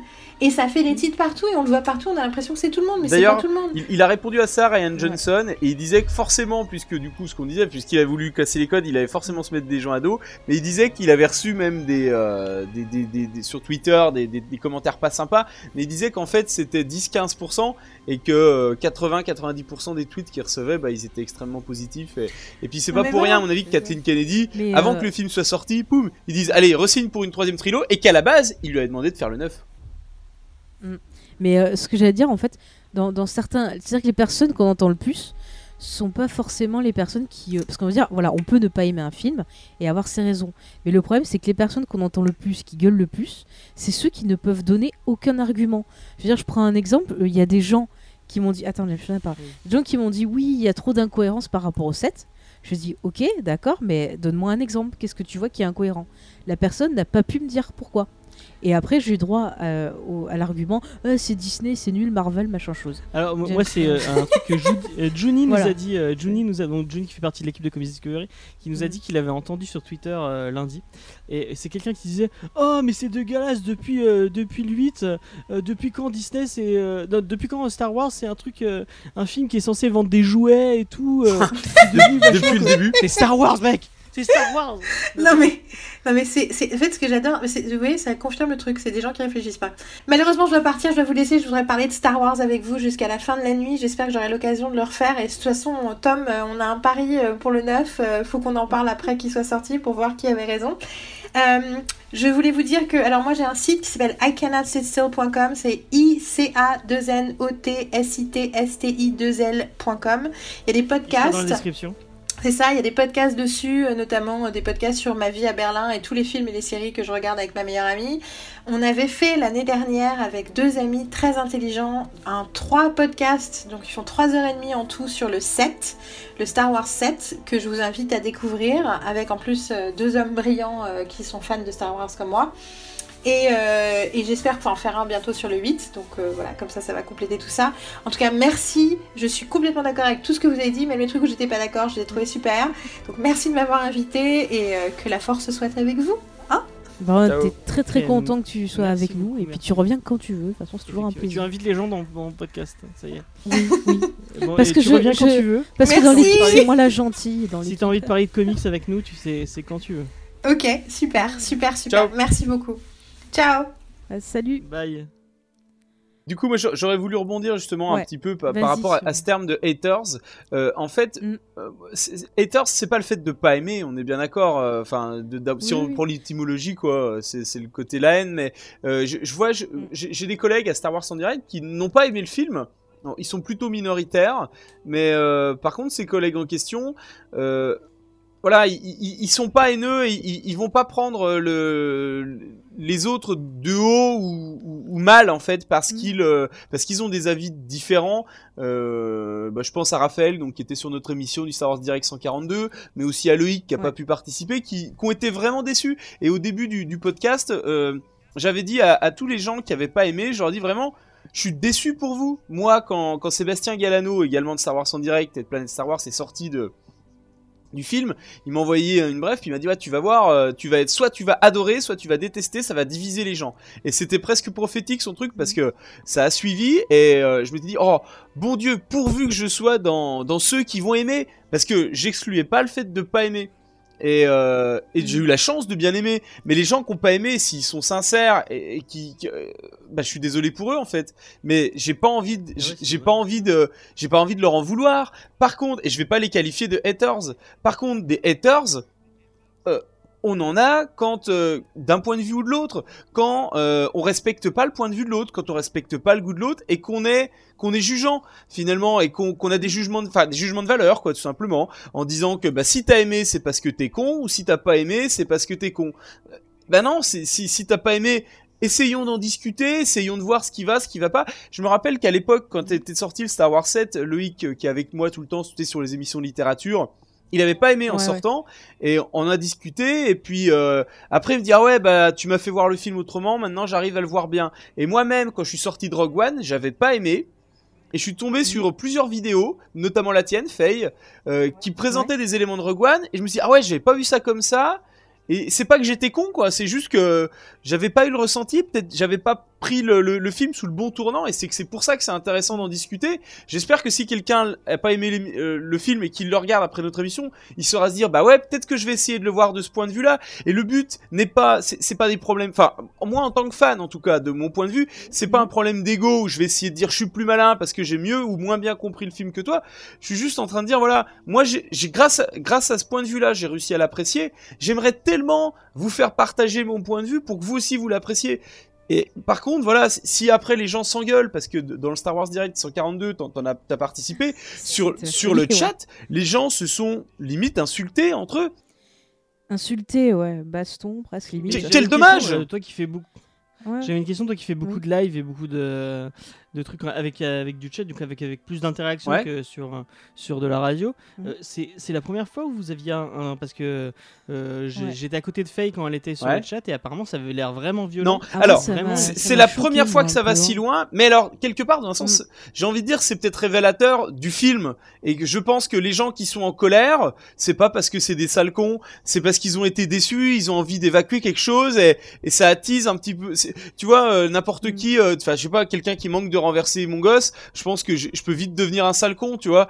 Euh, tu vois parce qu'il y a un moment ça, ça te prend les tripes, ça veut peut-être que dire que les gens ça leur a pris les tripes. Alors c'est dommage que ce soit manifesté comme ça, mais mais mais quelque part c'est qu'ils sont très investis dans, dans Star Wars et qu'ils qu'ils Mais c'est ça, il y, y a du cœur. il y a une idée en fait de ressenti parce que chacun on perçoit en fait le- cet univers d'une façon différente, des choses différentes nous touchent et je comprends très bien qu'on peut pas être tous d'accord. Moi je reprends l'exemple d'épisode 3. Moi l'épisode 3 m'a déçu, mais j'ai jamais eu aucun souci pour en parler avec des gens qui avaient aimé. Au contraire, je trouve ça intéressant parce que ça m'a forcé à réfléchir sur certaines scènes, à essayer de m'interroger sur pourquoi j'avais pas aimé plus en détail et tout et je trouvais ça super intéressant. Et c'est vrai que maintenant, le film, bon, c'est pas mon préféré, mais je le déteste moins qu'avant, surtout grâce aux personnes qui m'ont dit il faut que tu lises absolument la novélisation. je le redis, mais c'est vrai. Mais après, je, je- suis d'accord que, que voilà, moi, ce qui me gêne, ce sont ces personnes-là qui, euh, et je les plains parce qu'ils doivent être très tristes dans leur vie, qui attendent de trouver un moyen de rentrer en conflit avec les autres. Juste parce qu'ils ont besoin de ça. Après, euh, on peut très bien ne pas aimer un film, tant qu'il y a des arguments derrière et une discussion. Moi, je trouve toujours ça intéressant. Moi des Oui, fois j'ai eu James. l'im- Attends. Moi, des fois, j'ai eu l'impression euh, de, de ressentir. euh, Mm. Bon, après, euh, je, on va pas lancer un débat BVS. Qui, ne- qui- je sais pas si tu l'as aimé ou pas. hein, Et j'ai ressenti la, me- la même chose avec Batman vs Superman. Où euh, moi, euh, bon, euh, si vous écoutez Oui, l'émission, tu vous le savez. J'aime beaucoup ce film. C'est, c'est- ça fait partie de mes films favoris. euh, ah, que moi j'ai détesté ans, quoi par exemple. tu vois. Ouais, euh, je, je peux comprendre qu'on déteste, mais j'ai vraiment l'impression d'avoir discuté avec plein de monde qui n'ont. Qui, qui, il y avait plein de gens même, euh, ou peut-être un lien avec Justice League, des gens qui n'avaient pas vu le film, mais qui ils avaient décidé sans avoir vu le film, Ouais, et sans avoir. Avant, ouais. qu'ils n'avaient pas aimé. Avant, avant d'être allés au cinéma, ils savaient qu'ils n'avaient pas aimé. Et, Ouais, ça, ça me gêne aussi, Moi, ouais. ça me- Il y a beaucoup de gens comme ça. Et sur Star Wars 8, j'ai entendu beaucoup Mm. de, de gens qui euh, ouais. crachaient sur le film gratuitement. Mm. Euh, Parce que ça allait qu'ils- être l'Empire contre-attaque bis quoi. Voilà, il y Pas avait de ça bol, c'est l'inverse, mais c'est pas grave. Et- on, on Et, et moi, dessus, par quoi. contre, ce qui me choque, moi, par contre, ce qui me choque, ce sont les gens qui n'ont pas aimé et qui se permettent de dire, toi, si t'as aimé le film, ben, ça veut dire que t'es pas un fan de, de, de Star Wars, quoi. T'es juste euh, un gars qui vient comme ça parce qu'il y a la hype autour. Mais non, moi, je suis fan depuis, voilà, je, je, je suis né en 82, j'ai vu le film, je sais pas, je Et puis, avoir 5 puis ans. combien même, donc dans les c'est années c'est- 80, c'est et presque pas une fan insulte. depuis, quoi. Tu vois ce que je veux dire? Tu peux être fan ouais. depuis un an, et puis c'est très bien. Oui, non, mais je veux dire, c'est pas parce que on, on aime le film qu'on n'est pas fan et qu'on s'intéresse pas à l'univers. Mm. Oui, c'est pas parce que C'est ça. t'as as, connu euh, le, le, le médium ou, ou le même la saga euh, Ouais. un an ou il y a dix ans ou même que Mm. enfin euh, le fait que tu lu euh, tout, tout ce qui est écrit depuis l'univers légende ne, ne fait pas de toi Mais ça te donne euh, pas le monopole du goût, quoi. Ouais, C'est voilà. ça. Et C'est ça, moi comme je dis, l'univers légende, c'est un moyen d'explorer plus en profondeur l'univers. Mais ça, ça remplacera jamais les films. Mais Ça moi, j'aime bien. quelqu'un de meilleur Voilà, sur mais moi j'aime bien dire, ah bah tiens, le, le cas de, de, de Holdo, moi j'ai pleuré comme pas possible parce que j'ai lu le bouquin euh, Leia et j'ai adoré Ah oui, tu le personnage perso, dedans. ouais. Et... Ouais, ouais, et j'adorais le personnage et du coup j'ai pleuré. Ça ça m'a fait comme dans Rogue One justement avec la mère de, de, de Jean. euh, du- oui, c'est pas Jean. De oui, c'est- Jean, Jean oui, voilà, je me perds dans mes mots. Parce que pareil, j'avais lu Catalyst et j'avais trop aimé. Voilà, j'ai pleuré. Ça arrive, mais euh, qu'on me dise Ah, mais on s'en fout des bouquins, euh, moi c'est que le film qui m'intéresse et tout. Je comprends, mais il faut pas non plus dénigrer les personnes qui aiment bien. Après, je comprends qu'il y ait des gens Ouais. parce qu'il y, a- il y a souvent le truc Mm. où ton explication, quand on te dit ah mais ce film est nul, ah, mais tu, tu dis ah oui mais c'est expliqué dans les bouquins. Tu peux pas dire, tu peux pas dire comme justification ah oui Mm. mais euh, quand je- par exemple je te dis euh, ah le ciel euh, ça me saoule le ciel est bleu, Ah, Mm. tu me dis ah mais le ciel il est bleu parce que dans les livres euh, il y a telle telle explication qui explique pourquoi le ciel est bleu. Ouais. Si l'explication n'est pas dans le film, ça, ça en- et- et Mais qu'elle est à côté, si tu regardes dans Star Wars, moi je trouve qu'il y a des indices. Je veux dire, sur le premier ordre, sur euh, comment c'est arrivé Oui, et non, tout. Si tu suis les pas dialogues, je dis des pas indices. pas- Je dis pas que Donc les tort gens qui, soit. qui disent Mais qu'ils tu peux pas dire, tu peux pas avoir Ouais, comme ouais. les justifications en disant Oui, ah, oui, dans non, je suis d'accord. Je suis d'accord avec toi, j'avais participé à un débat Star Wars où il y avait une personne qui était à fond sur l'univers légende et qui justifiait tout avec l'univers légende alors qu'on parlait que du film. Oui, oui. C'est une analyse du Alors, film. moi, je, euh, voudrais rebondir sur, vous- sur deux Mm. choses que vous avez dites. Vas-y, vas-y. Euh, déjà sur le, le- le- la, puissance de l'UE pour pour venir à compléter un film, je pense quand même que euh, l'argument de c'est expliqué dans le film, des fois je l'ai utilisé. Alors je pense qu'effectivement, vous avez tous les deux raison, c'est-à-dire que euh, effectivement James, un, un film, il doit s'apprécier pour ce qu'il est, c'est-à-dire à savoir un film, et t'es pas obligé de signer pour tous les bouquins qu'on va te sortir à côté, et ça c'est évident, c'est-à-dire que tu dois pouvoir avoir une lecture du film euh, qui, qui doit être accessible à tout le monde et qui doit permettre de te, permettre de passer un bon moment, même si t'as pas lu le bouquin. Alors par contre, euh, comme par exemple le réveil de la force, était, on lui reprochait d'être un peu trop simple. C'est vrai que la partie géopolitique, elle est pas du tout présente en fait. C'est juste il est, eux historiques, voilà point, et on sait pas trop ce qui se passe. Et certains me disaient bah oui bah au moins dans la trilogie, dans la prélogie. On avait tout un contexte géopolitique. C'est vrai qu'il est pas présent. Par contre, t'as la possibilité, si ça t'intéresse, d'aller fouiller dans les bouquins. Donc, des fois, je trouve que, du coup, c'est pour ça que les, les- les- les deux points de vue sont respectables. Mais je trouve que quand t'as les deux, effectivement, quand t'as en plus lu les bouquins, ah bah ça transcende le truc. Tu vois ce que je veux dire? Ça, ça, ça le met à un autre niveau encore. Mais par contre, il devrait suffire à lui-même aussi. Et l'autre élément sur lequel euh, je voulais rebondir, c'est euh, l'aspect conflit dont tu parles.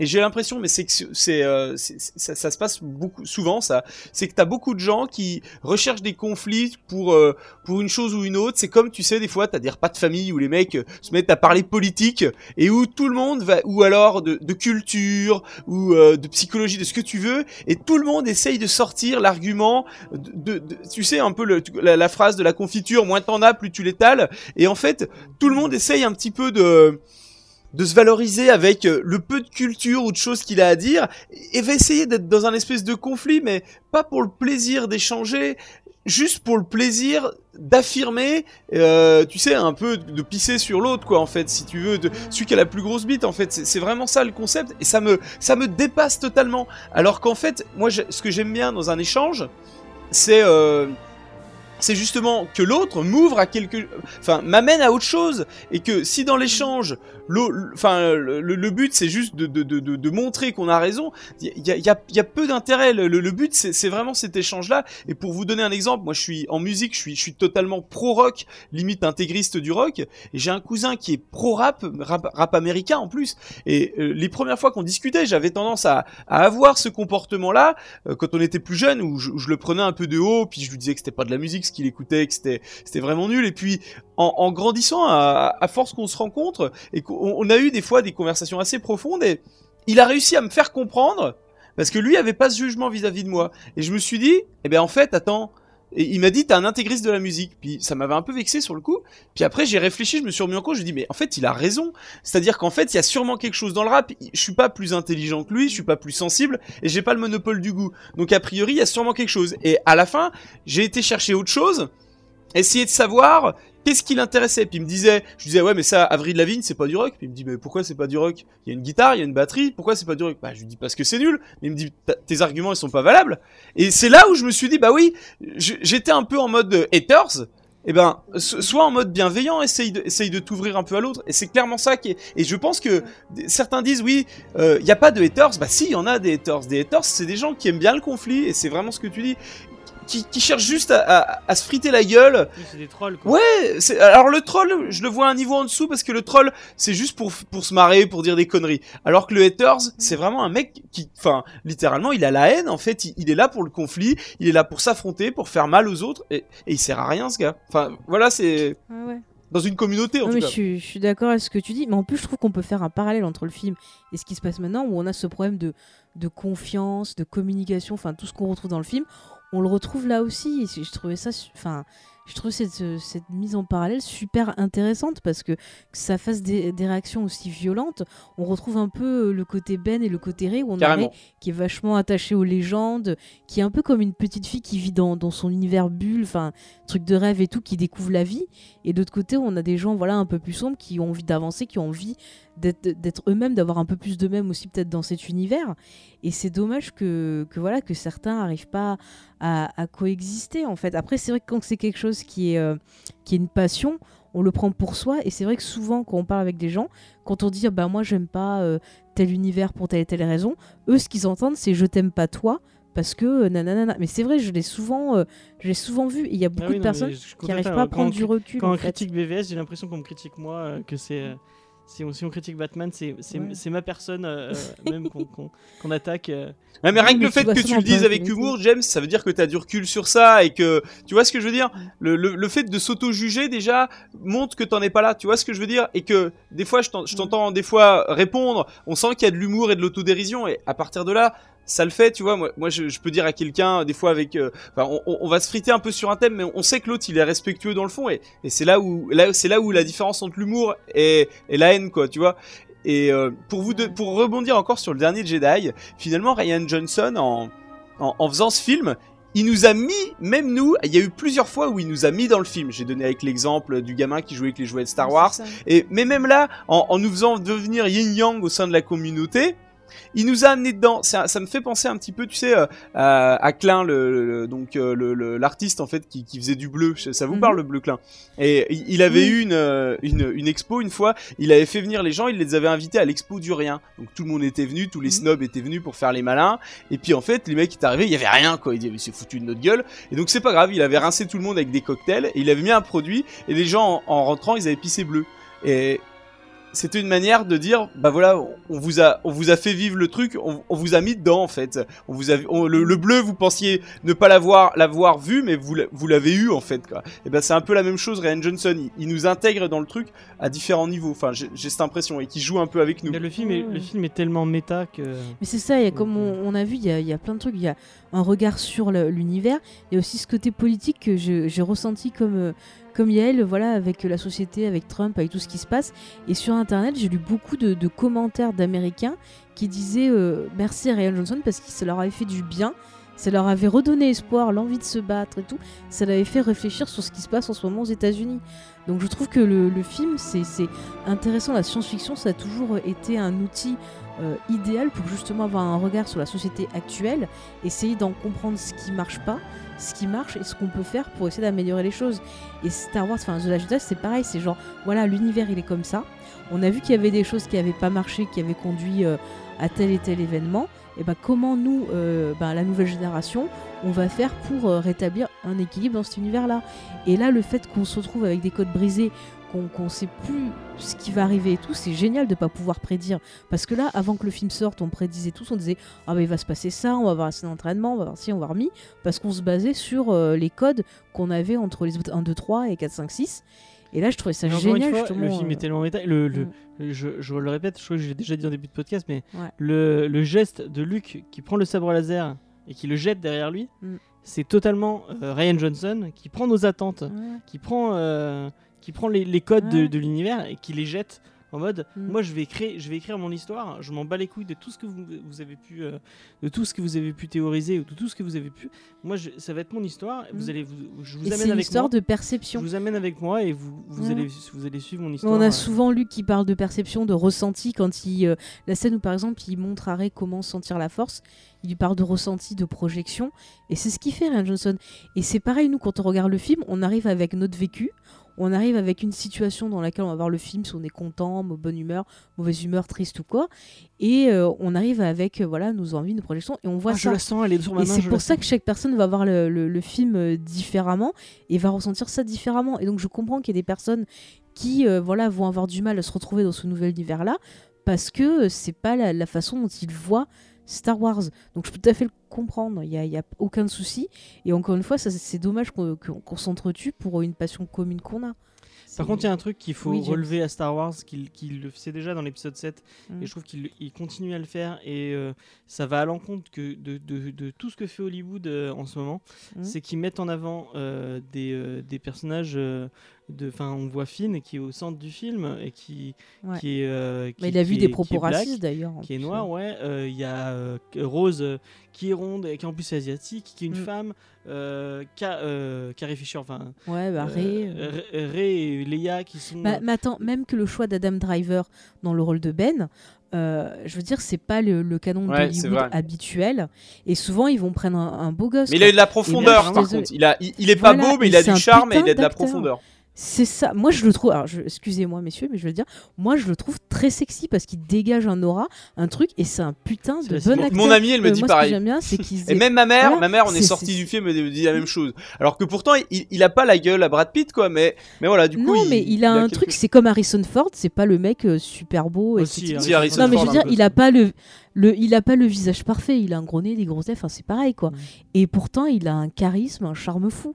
Et c'est génial. Mais ce qui est cool, c'est de prendre des, des acteurs qui sont vraiment euh, bons. Et ce qu'avait Mm. fait aussi la première trilogie, de prendre des gens qu'on connaissait pas, mais qui avaient un réel talent. Et je te disais, moi, je suis remercie Star Wars de m'avoir fait découvrir Adam Driver parce que Ouais. je me suis penchée sur sa filmographie et j'ai découvert mais un acteur qui, a- qui a beaucoup de nuances, beaucoup de profon- profondeur, Mais qui ce est très euh, dans le ressenti Ce justement. que je voulais dire à côté de ça, c'est que, bah, Ouais. encore une fois, Johnny nous a dit qu'il a, vu- il a vu des réactions sur Twitter, des gens qui disaient Mm. Ah, moi j'ai pas envie euh, d'avoir de diversité dans mon film. Star Wars, ça doit être que des mecs blancs qui font des trucs de mecs blancs avec. euh, Et, et là, encore une fois, Mm. Disney et. euh, Ah, c'est peut-être une blague, non, les mecs, non Non, non, Ah apparemment, il y a c'est des vraiment gens des mecs sérieux, hein. racistes que ça gêne. Ah ouais. Ça gêne d'avoir euh, d'avoir Finn euh, en tant que personnage. Mais moi, euh, j'avais vu un, un, un tweet, un, ouais, un tweet qui avait été adressé à John Boyega où qui disait Ah, mais vas-y, euh, toi, t'es noir, tu ferais mieux de rester chez toi. En plus, t'es même pas américain, tu dois pas jouer dans Star Wars. Enfin, plein ouais, de conneries comme eu- ça. Il quoi. a eu beaucoup de réactions Ouais, euh, ouais. comme Ouais, ça. Parce que eux, c'est un peu leur patrimoine, Star Wars, en fait, finalement. Mais...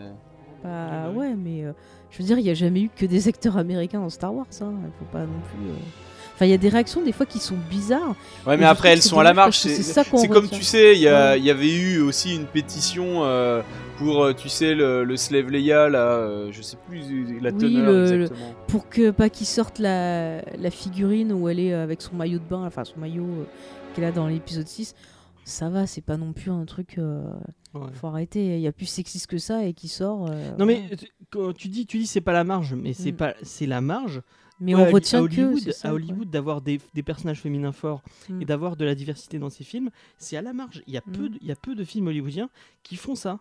Et Star Wars, qui Star Wars le fait. Et, Mm. et- Non, ce que je disais, qui était à la marge, Ouais. c'était les, euh, les réactions des gens, quoi. Non, les réactions euh, de Oui, oui, racistes oui, et tout oui. ça, c'est ça qu'on disait. Mais moi, ce qui vient, c'est que voilà, ça, comme disait Yael, ça représente euh, euh, une toute petite partie de, de cette communauté de, de fans. Mais le problème, c'est que c'est eux qu'on met en avant parce que les médias ont besoin de mettre en avant des trucs racoleurs et des choses comme ça. Quoi. Non, Mais mais c'est un problème de ouais, communication. grave.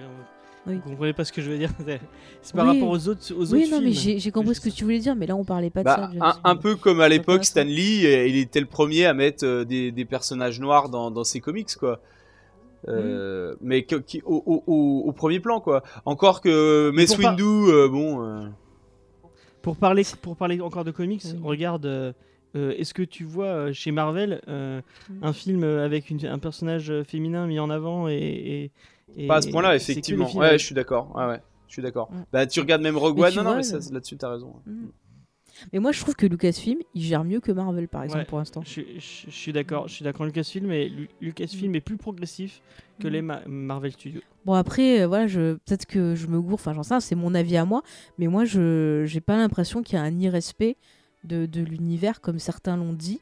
Je sais pas si, si tu as vu la même chose sur des Facebook ou autre, des gens qui disaient qu'il y avait un irrespect de l'univers, que ça l'avait tué, et que c'était Ouais, que pour moi. enfin, pas- Et alors, justement, bah, ça va nous faire une petite transition, peut-être si on veut bah, très Ouais. légèrement spéculer, mais effectivement, on se retrouve à un moment où les codes ont été complètement bouleversés, euh, ce à quoi on s'attendait euh, ne s'est pas passé et on sait du coup absolument pas là on pourrait presque euh, là j'ai on a en fait aucune piste sur qui est qui qu'est-ce qui va bien pouvoir se passer dans cet épisode 9 tout est possible et je trouve ça finalement presque plus euh, oui je disais que ça, ça donnait ca- carrément plus de suspense que si on avait un espèce de cliffhanger parce que là on sait qu'il nous reste un épisode pour boucler tout ça et on sait pas comment ça va finir quoi. Donc c'est c'est assez euh, c'est assez impressionnant et j'ai tendance à penser qu'en plus cette fois-ci on aura une ellipse temporelle qu'on n'a pas eu pour la première fois entre le 8 et le 9. Ça aussi c'était un- une grande nouveauté.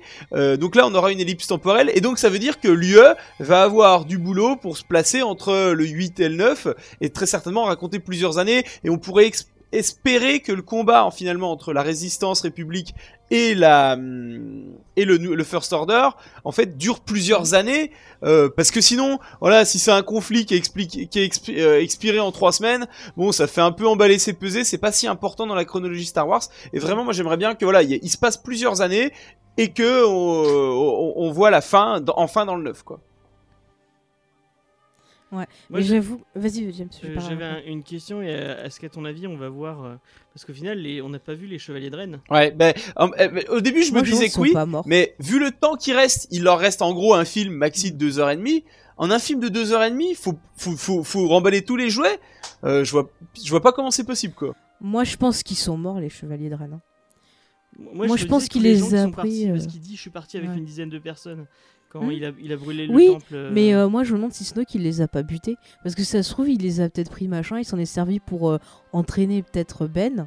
Et peut-être qu'ils sont morts, quoi. Enfin, moi, je- Peut-être je que Chevalier de c'est pas l'avait grand chose, tué. hein. Si ça se trouve, si, Ouais, soit, Peut-être les gardes aussi. soit à mon avis, cette histoire qu'on- qui, qui est développée dans cette nouvelle trilogie, elle continuera dans du spin-off ou dans d'autres films numérotés, même s'ils nous le disent pas pour l'instant.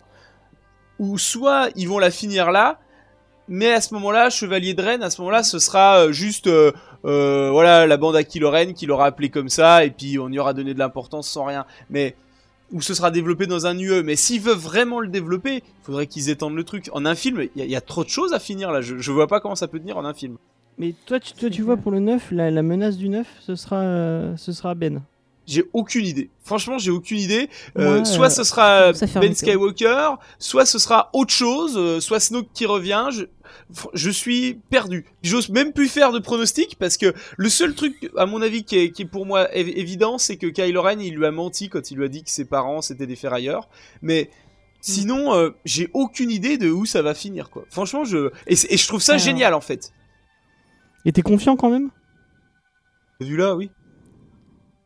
Ah, moi j'ai. Moi, j'ai des théories. Mathieu, il, Mathieu, il, dit- il continue. Bah, il disait qu'il avait peur euh, du retour avait de peur. J. Mais après, il aime pas, il aime pas trop Abrams en tant que Moi, j'aime bien Abrams. Alors- mais moi, j'ai des théories. Effectivement, si, si, me si- lui- euh, Ryan Johnson il est parti loin en fait, et euh, il faudrait que tous les efforts qu'il ait fait, ils soient pas faits en vain. C'est-à-dire que si J.J. Abrams il dit ok c'est bon rétro-pédalage et puis on revient au point de départ, ça aura servi à rien. Mais moi, je, je pense que DJ Abrams, enfin, je pense, il me semble avoir lu que sur l'épisode 8, il, est- il était quand même allé voir le travail de Ryan Johnson et tout. Donc, il était assez Mais il est encore producteur. Hein. Et euh, voilà, et puis euh, moi je pense que c'est une très bonne chose d'avoir viré euh, Colin Trevor qui est Ah bah oui. plutôt moyen. Euh, moi j'étais, j'avais très Ah très ouais, peur, moi, je suis pareil. contente qu'il y ait Abrams parce que je pense que Abrams il va continuer le travail. Parce que moi je le vois comme ça, c'est-à-dire que Abrams, quand il est arrivé sur le set, il avait le cul entre deux chaises, c'est-à-dire ranimer euh, la, la flamme Mm. et euh, voilà rappeler la nostalgie. Il pouvait pas s'exprimer vraiment. Et là, le fait que Ryan Johnson ait fait table rase, eh ben lui, ça lui laisse une chance de pouvoir s'exprimer et d'apporter ce qu'il veut apporter dedans. On sait qu'Abrams, c'est quand même un, un gros fan de, de Star Wars. Il a souvent passé des petits clins d'œil euh, voilà, dans ses séries, ses productions et autres. Ouais. Donc euh, voilà, moi, moi je pense qu'il peut peut-être euh, avoir le moyen de faire Ce qu'il a fait avec Star Trek, hein, pour moi, voilà, il a moi je pense qu'il peut avoir Mm. le moyen de faire plaisir aux, aux gens qui avaient peut-être pas aimé Ce le qui, ce qui me fait un peu peur, c'est que s'il y a vraiment des grosses grosses critiques du 8, je sais pas quelle va être la proportion, j'ai- c'est difficile à dire, euh, mais j'ai été voir là ce matin là sur Allociné, il est noté 3 par la presse et 3 par les spectateurs, c'est largement pire Mhm. que le, le réveil de la force. Est-ce qu'à ce moment-là, Disney va pas dire oula oula oula oula justement rétropédalage, vas-y Gigi, refais-nous euh, la même chose que pour l'épisode 7, au moins on prend plus de risques. Mais j'ai l'impression que, que Kathleen Kennedy, elle, elle écoute pas du tout les. euh, Je crois elle fait l'inverse que de ce que fait Warner, d'écouter les fans et de faire ce que Ouais. veulent les fans. Mais c'est ça qu'il faut faire. Ah bah Un oui, bon mais alors je suis showrunner- d'accord, ouais. Non, mais je veux dire, comme dans une série, un bon showrunner, je le dis tout le temps, un bon showrunner, il va, il va regarder ce que disent les fans, il va prendre ce qui est constructif pour s'améliorer, mais il faut pas qu'il écoute tous les désirs des fans parce que sinon ça part. J'ai l'impression que. Ryan Johnson, il a fait son truc comme il voulait, c'est ça. qu'il a pas eu trop d'ingérence euh, de la part des studios et que bah, Mm. Abrams, il va avoir la même chose. euh, Ah, ah, il, il va... Il- à mon avis, il a fait ce qu'il voulait, mais parce que ça convenait à Kennedy, parce que t'as vu tous les autres qui Ouais. se sont fait bazarder là. Trevorrow, là, les... Il y en a eu temps, trois euh, sur. Pour l'instant, il y a eu deux films, il y a eu trois films de fait, il y a eu trois mecs virés. Il y a eu les gars qui étaient sur Bah le ouais, mais Boba elle a Fett, bien fait. euh, les gars de Han Solo et puis euh, Trevorrow là. Ouais, moi, les, les deux là qui avaient fait Lego, euh, je déteste Lego. Moi j'aime bien, moi j'aime beaucoup ce qu'ils font. Les j'aime beaucoup 21 leur Jump. Street, j'aime pas, donc j'étais bien content. pu être très sympa, mais ouais. Bah après, euh, que ah ouais, après moi j'ai des théories sur le 9 si vous voulez, que j'ai commencé à faire parce que c'est ma passion de faire des théories entre les séries et compagnie. Et du coup, je commence à noter des indices et tout ça. Et moi, ce que, ce que pour l'instant je, je ressens, alors je, ça se trouve je vais me, me viander, mais comme pour lui ça va être trop bien. Mais en fait, déjà ouais, comme tu disais, j'aimerais bien qu'il y ait un, un- voilà un saut temporel de quelques années pour voir déjà euh, ce que va faire Ben, comment il va continuer à développer le premier ordre, voir s'il y a toujours euh, une relation à distance avec Ray pour faire évoluer leur relation parce que si euh, ça doit euh, se finir non mais par une réunion ou une histoire enfin une histoire de haine ce qu'ils veulent et tout faut quand même que les persos aient une relation. Donc l'idée de faire cette connexion à distance c'est une super bonne idée. Et par contre moi ce que j'aimerais c'est genre que au milieu du film on apprenne qu'en fait il y avait une menace cachée qui arrive et que nos deux personnages ils sont obligés de travailler ensemble peut-être pour un temps court ou quoi j'en sais rien et après ils se remettront sur euh, sur la patate et tout, je m'en fous. Mais je trouve ça super parce que ça correspondrait à la vision qu'ils ont eu tous les deux, où ils se voyaient côte à côte. Parce que moi, je ne crois pas que ça concerne l'épisode. Moi je veux vraiment les. je- Et, je- euh, Et que Ren ce suis soit un genre de Vegeta quoi, un peu quoi. Ah, j'adore non, Vegeta. ça ferait Non, enfin, moi, j'étais, j'étais amoureuse de Vegeta, mais bon, ça, c'est autre chose. Non, moi je veux qu'il reste méchant. Faut qu'il, faut qu'il Non, reste mais méchant. je dis pas qu'il devienne gentil, je dis juste que euh, l'ami, enfin, tu vois, l'ennemi, je comprends plus l'ami de mon ennemi. Le frère, le ennemi quoi, en gros quoi. Oui, Voilà. non, mais faut pas qu'il Non, fasse mais- une Vegeta. non, faut pas mais- qu'il fasse une Vegeta. Non, mais ce que je te dis, James, c'est que genre, il y a une menace qui arrive, ils sont obligés de s'associer pour la zigouiller, mais une fois qu'il n'y a plus la menace, chacun repart de son côté. Mais je dis juste que ça, ça irait. Et moi, je pense justement, bon, après, c'est vrai que j'ai trop lu les trucs, euh, la trilogie Aftermath et compagnie, enfin voilà, il y a des éléments dedans qui me font penser que Palpatine c'était un gros canaillou et qu'il a prévu pas mal de choses. Et moi, je reste persuadée qu'il avait un autre apprenti. Alors, soit c'était Snoke, soit c'était quelqu'un qui était au-dessus de Snoke, et Snoke c'était l'apprenti de l'apprenti. Ah oui. Mais moi, je suis persuadée qu'il va nous, nous prendre un, un, un putain de. Une tierce de- personne en fait. Si ça se. Voilà, et du coup, l'histoire des, des parents ferrailleurs de, de Rey, moi, je trouve que c'est un peu facile et qu'il y a quelque chose de caché derrière. Est-ce qu'elle va initier Finn Et à la attends, force, attends, attends, ou- je finis. Et euh, du coup, moi, je me dis, ça se trouve, peut-être que Rey, son, ses parents, c'est euh, peut-être euh, quelqu'un, euh, une menace cachée aussi. Ouais, on le, sait le- jamais. le- le- la On tierce personne. tout, euh, Voilà, on peut tout voir. Et par contre, un truc qui m'intéresse, c'est que souvent, euh, on en parlait avec euh, Maxime, donc qui est aussi dans Comedy Discovery de temps en temps, c'est que nous, on voyait Podam- Podamron comme un force sensitive. Et peut-être qu'il a un Ah, potentiel est pour être Jedi. Et peut-être que c'est pour ça qu'il... complètement. Ouais, mais peut-être que c'est pour ça qu'il a tiré pareil ou quoi, et que peut-être que Rey, finalement, elle va faire le- le- l'héritage de Luke, et peut-être qu'elle va essayer de- d'aider d'autres gens à trouver leur place, en quelque dans sorte. la force. ouais. Puisqu'on voit aussi le petit Mais enfant qu'elle a... il, a- il est, il est force Finn, je sais pas, je sais pas. Mais euh, Alors, qu'ils sont Podamron, force euh, sensitive ou pas force sensitive euh, Pour moi, le- non, pour moi les deux autres ne le sont pas parce qu'après, si comme par hasard tout le monde est force sensitive, euh, enfin, tu vois, après c'est, euh, Ouais. je, je préfère que ce soit le côté exceptionnel et qu'on puisse montrer que même ceux qui n'ont pas la force, euh, dans le sens force, tu vois, uniquement physique, euh, ne, ne- Mhm. ne- puissent aussi réussir des choses. Et si tout le monde a la force, à un moment, euh, non, ça me, ça- ça- je serais désolé. Par contre, j'aime bien ta, ta, ta proposition là d'une tierce personne. Et encore mieux, moi, ce que j'aimerais, c'est qu'à la fin, ils se réunissent et que tu sentes un truc qui vienne des régions inconnues, je sais pas, genre un peu les Yuzhangvong Ouais, ou un moi c'est ça que je pense. euh, et qu'on reparte sur une troisième Ouais. trilogie sur waouh voilà on va switcher dans 10 ans on se retrouve là-dessus Euh, là j'aimerais bien Mm.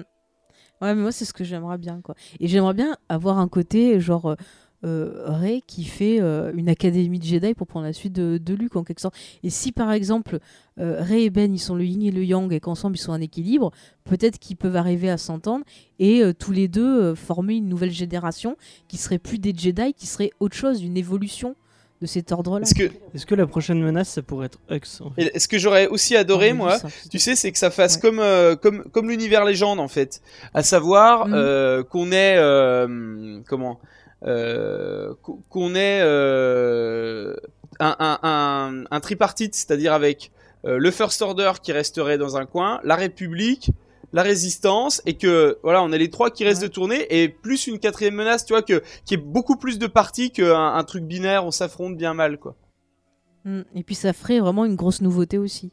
Alors James, tu disais le général Hux. Ah mais c'est un, j'allais dire un gros mot, c'est un fils de. Mm. Je veux dire euh, attention à Ben, hein, ne dors pas parce que dès qu'il aura une occasion. euh, Euh, et on n'a pas, on pas parlé, on n'a Ouais. pas du tout parlé de Phasma au final. Et euh, Alors j'ai bien aimé ce qu'a dit Ryan Johnson que Phasma c'est le, le Kenny de South Park. Ouais, je- du coup, je la trouve très peu intéressante et je vois, je vois même plus trop l'in- l'intérêt d'utiliser d'utiliser Gwendolyn Christie, quoi, parce que c'est c'est un acteur qui avait en plus un peu la hype et puis bon, bah, on le met dans un costume, à un moment on voit son œil, bon. Ouais, j'ai- j'étais un peu déçu, quoi. J'ai dit quoi? J'ai dit acteur? Un acteur. Ouais. Bah moi je comprends pas pourquoi ils ont sorti le bouquin en donnant des infos sur elle et tout pour finalement rien. en D'autant plus qu'apparemment il a est pas top, quoi. Alors le bouquin il est un peu chiant à lire en écriture mais il y a quelques infos Mais intéressantes. tu m'as pas dit que dans le bouquin, elle ressemblait pas du tout à Gwend- à Gwendolyn. Alors à un moment ouais on l'a décrit parce qu'elle est sans, sans le, le casque et ça ressemble pas. Enfin si s'il l'avait montré sans le casque il aurait fallu qu'il fasse un maquillage ou quelque chose hein, parce que c'est pas tout pareil. D'accord, d'accord. Ouais. Euh, Non mais Phasma je suis un peu un peu déçu parce qu'en fait ils l'ont survendu avec la, la com pour au final rien faire alors que s'ils avaient rien dit bah, ils ont comme, et comme, que- comme pour le 7 en fait. non mais voilà s'ils avaient pas dit qu'elle était dedans et que et que voilà qu'ils auraient présenté le perso on aurait dit ah bah tiens c'est cool on a une actrice de Game of juste Thrones un et perso tout, secondaire euh, random. ouais mais c'est ils l'ont trop survendu c'est un- On n'a pas, par- on n'a pas fait de point euh, Benicio del Toro finalement. euh, ah oui On a dit qu'on en parlerait, mais on n'en a pas parlé. Est-ce que Mm. tu as un avis, Tom sur, Moi, je, euh, je moi, l'imaginais en, en, en un des Jedi, des Jedi de l'Académie de Luke à la base, quand on nous l'avait présenté. Je le voyais très bien, parce que je trouve que c'est un acteur qui est plutôt charismatique.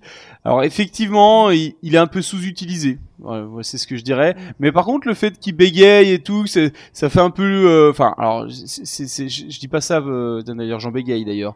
Euh, je dis pas ça contre, contre les begs, mais si vous voulez, je trouve que ça... Il, il fait un peu en plus crassou, tout ça. Il m'a fait penser, moi, au personnage de Brad Pitt, euh, où à un moment, il joue un manouche, je sais pas, un peu violent. Je sais pas si ça vous rappelle... euh, Ah, non, oui, c'est- dans Slash, le voilà, film c'est de ça. Ritchie. Eh ben, Ouais. j'ai vu ça, mais je trouve que ça lui donnait un, un, un côté un peu, euh, je sais pas, un, un, un peu euh, bad boy, euh, tu vois. euh, et je- Moi, je trouve que c'est un peu random. c'est-à-dire Bah, on dirait, parce qu'elle a ce qu'a dit Yael et ce que je pensais, on dirait toi que c'est Benicio del Toro qui s'est dit tiens, ah bah je vais le faire bégayer, c'est marrant. bah oui non, Puis, mais euh, c'est ça enfin, hein. Ouais, non, moi ça, ça m'a Oui, pas il m'a gêné qu'il penser à au Mathieu contraire. Alors moi ça enfin moi ça m'a gêné c'est quand j'ai regardé euh, en VF c'était super mal doublé on Tu l'as comprenait vu en pas VF en VO euh Moi, je, moi, je vois VO, tout en VF. En plus, euh, j'habite pas, euh, j'habite pas une bien grande ville. Si, j'en ai quelques-uns en VO. Ouais. Puis en plus, je l'ai vu avec les enfants, donc de toute façon. euh, Ouais, ouais, vaut mieux. Mais en VO, par exemple, ben là, j'ai eu besoin de regarder les sous-titres parce que je comprenais pas ce qu'il disait en fait. Il articulait pas assez bien. Je j'ai rien contre le fait qu'il bégaye, ça peut être intéressant, mais euh, je trouve qu'il y avait un petit souci dans son jeu. Après, le perso en lui-même, comme j'ai dit, il illustre ce qu'on a dit sur le côté. Bah voilà, il n'y a pas de bon et de méchant. Oui, oui, oui. Et tes enfants, ils l'ont. Comment ils ont. euh, Alors, j'ai j'ai adoré les. Alors, euh, ma- fille. Alors, Ouais. Moi, j'ai- je, je suis allé- j'ai été voir le film au tout début. J'étais, un- il y avait une petite histoire de famille là que mes parents m'avaient raconté, machin. J'étais un peu perturbé au début, puis j'ai eu du mal à me mettre dans le film. Et en fait, c'est c'est c'est ma fille qui était à côté de moi, qui était tellement excitée, qui m'a remis dedans. Dit oh papa papa, on va savoir qui c'est les parents de Ray. À un moment, elle descend dans la dans la dans la comment dire dans la grotte et Dans tout. Elle grotte. était à fond. Dit oh papa, il y a Yoda et toi, il y a la musique et tout. Et il y a eu plein de moments comme ça où elle était à côté moi, elle me elle me serrait le bras, mais très très fort quoi. Et euh, je me suis dit waouh putain. euh, elle, je pense qu'elle l'a vécu d'une manière encore plus magique que moi, et ça c'est cool. Mon fils lui bloquait plutôt, mais j'ai senti qu'il était bien dedans. Euh, et euh, quand on est revenu, on a débriefé le soir autour d'une petite bière et euh, ils, ils avaient percuté plein de trucs. Euh, par exemple, euh, on dit alors qu'est-ce que t'en as pensé? Il dit bah Kylo Ren il a pas tué sa maman, il a failli mais il l'a pas fait. Et tu vois c'est un petit détail tu sais où il passe. Et j'ai j'ai trouvé qu'il toi qu'il soit sensible à des trucs comme ça, j'ai trouvé ça assez cool. Et puis plein de plein de remarques qu'on a fait là ce soir. Euh, ma fille elle m'en a fait plein, elle m'a elle m'a donné plein d'analyses, elle a fait des petites spéculations.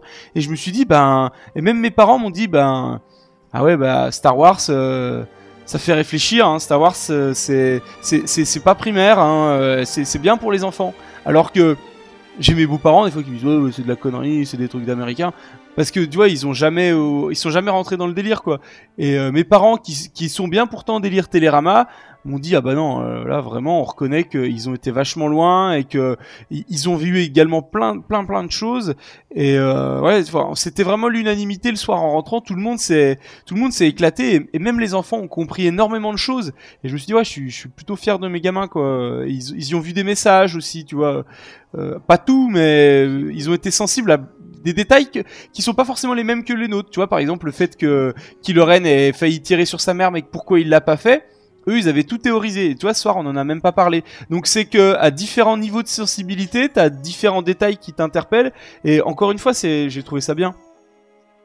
Ouais, c'est un film, c'est un film intelligent. Mais c'est bien, ça prend pas film les gosses pour des- et, et avec différents niveaux de lecture en plus du coup tu vois Ouais. c'est vraiment- Et tiens, par contre, j'ai une question. euh, est-ce que vous pensez que Ben, il sait que sa mère, elle est pas morte?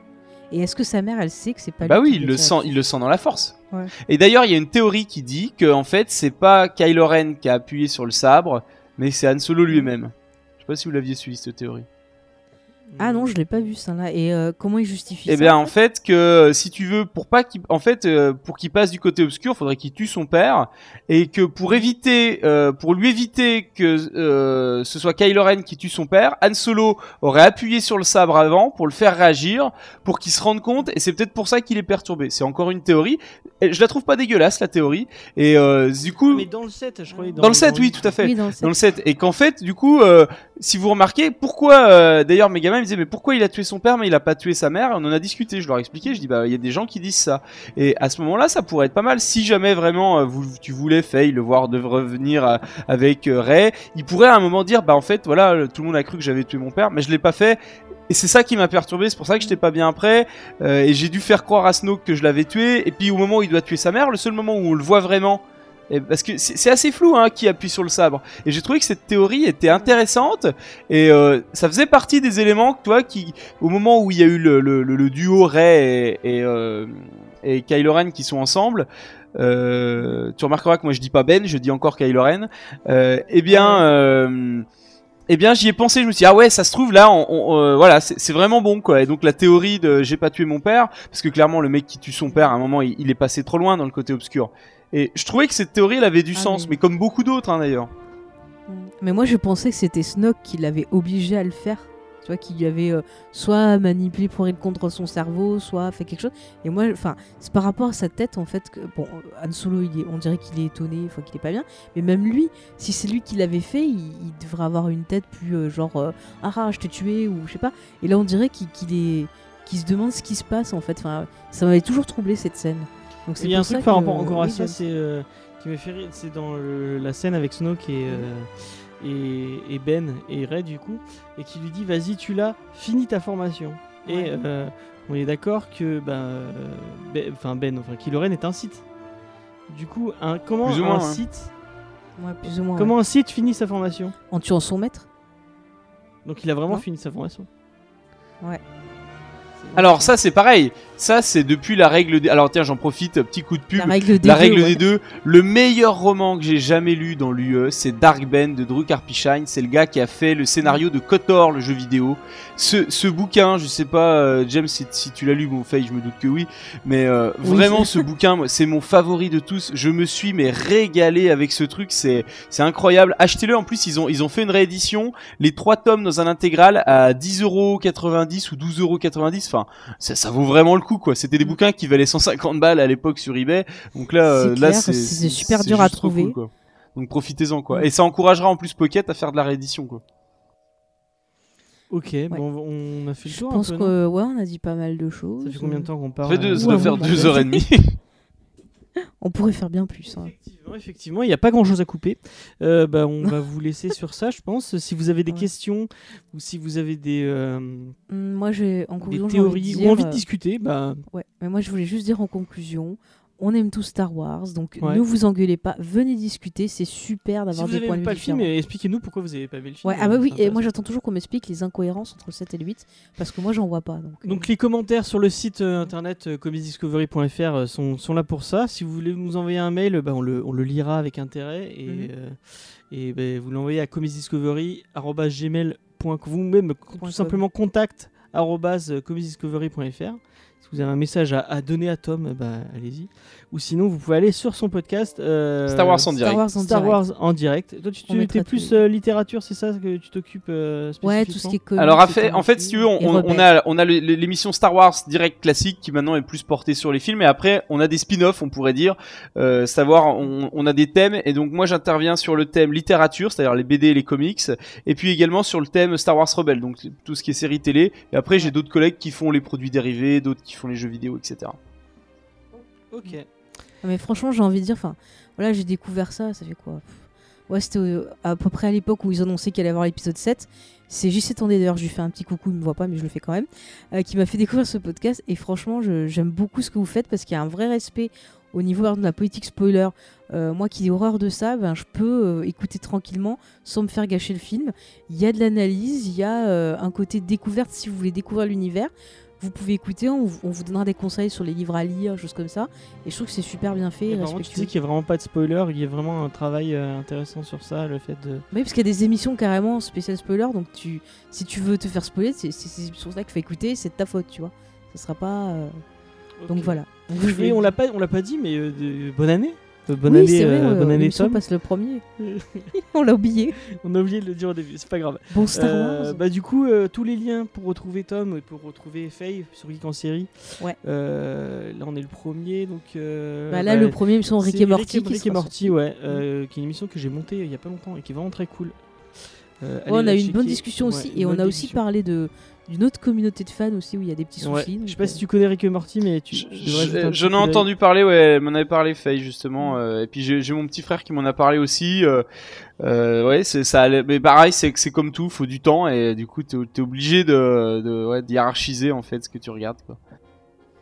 Bah, mets-le des au-dessus de ta pile parce que c'est vraiment très très bien. ouais. euh, On remercie aussi Yael qui a été Ouais, avec on nous. remercie beaucoup Yael. Euh, encore une fois, tous les liens pour retrouver son travail sont dans la description, Mhm. son podcast et puis ses, articles, tout ça. Euh, et bah moi, je vous dis à une prochaine fois. Je ne sais pas encore de quoi on va vous parler la semaine prochaine. Mhm. Je n'ai pas décidé encore mon planning. Mais on verra. mais ce sera sûrement intéressant. Ce sera toujours du comics, je pense. Mhm. Et euh, puis voilà. Est-ce que tu veux choisir une chanson de fin euh, pour finir euh, l'émission, Tom? Eh bien, euh, t'as qu'à nous mettre, euh, soit tu mets le Duel of the Fates, soit tu mets, euh, tiens, euh, bah mets-moi du Johnny Cash, tiens, mets-moi Hurt. Parce qu'on est tous un peu blessés avec euh, ce dernier épisode quand même. On a Luke qui est mort, etc. Eh ben, je mettrai Johnny Cash parce que euh, on, on Duel of Fate, on l'a on l'a mis dans le. D'accord. dans eh le bah, dernier, tu, euh, nous- puis tu mets Hurt. euh, Ouais, c'est moi qui l'avais choisi. Voilà, ok. Euh, bah voilà, merci, merci à toi, euh, Tom. Merci à vous, c'était vraiment cool. et J'étais bien content quoi. Bon, bah tant mieux si t'as passé un bon moment, c'est l'essentiel. Exactement. Et merci Faye d'avoir euh, d'avoir l'idée ce, enfin Bah, l'idée. Ouais, d'avoir, je euh, me suis fait. man- Mais ça m'a arrangé parce que j'ai plus de voix, comme vous entendez, c'est l'horreur. Et j'espère que vous avez passé de bonnes fêtes et que vous avez passé une bonne année 2018. Mm. Allez, bye. Salut. Ciao.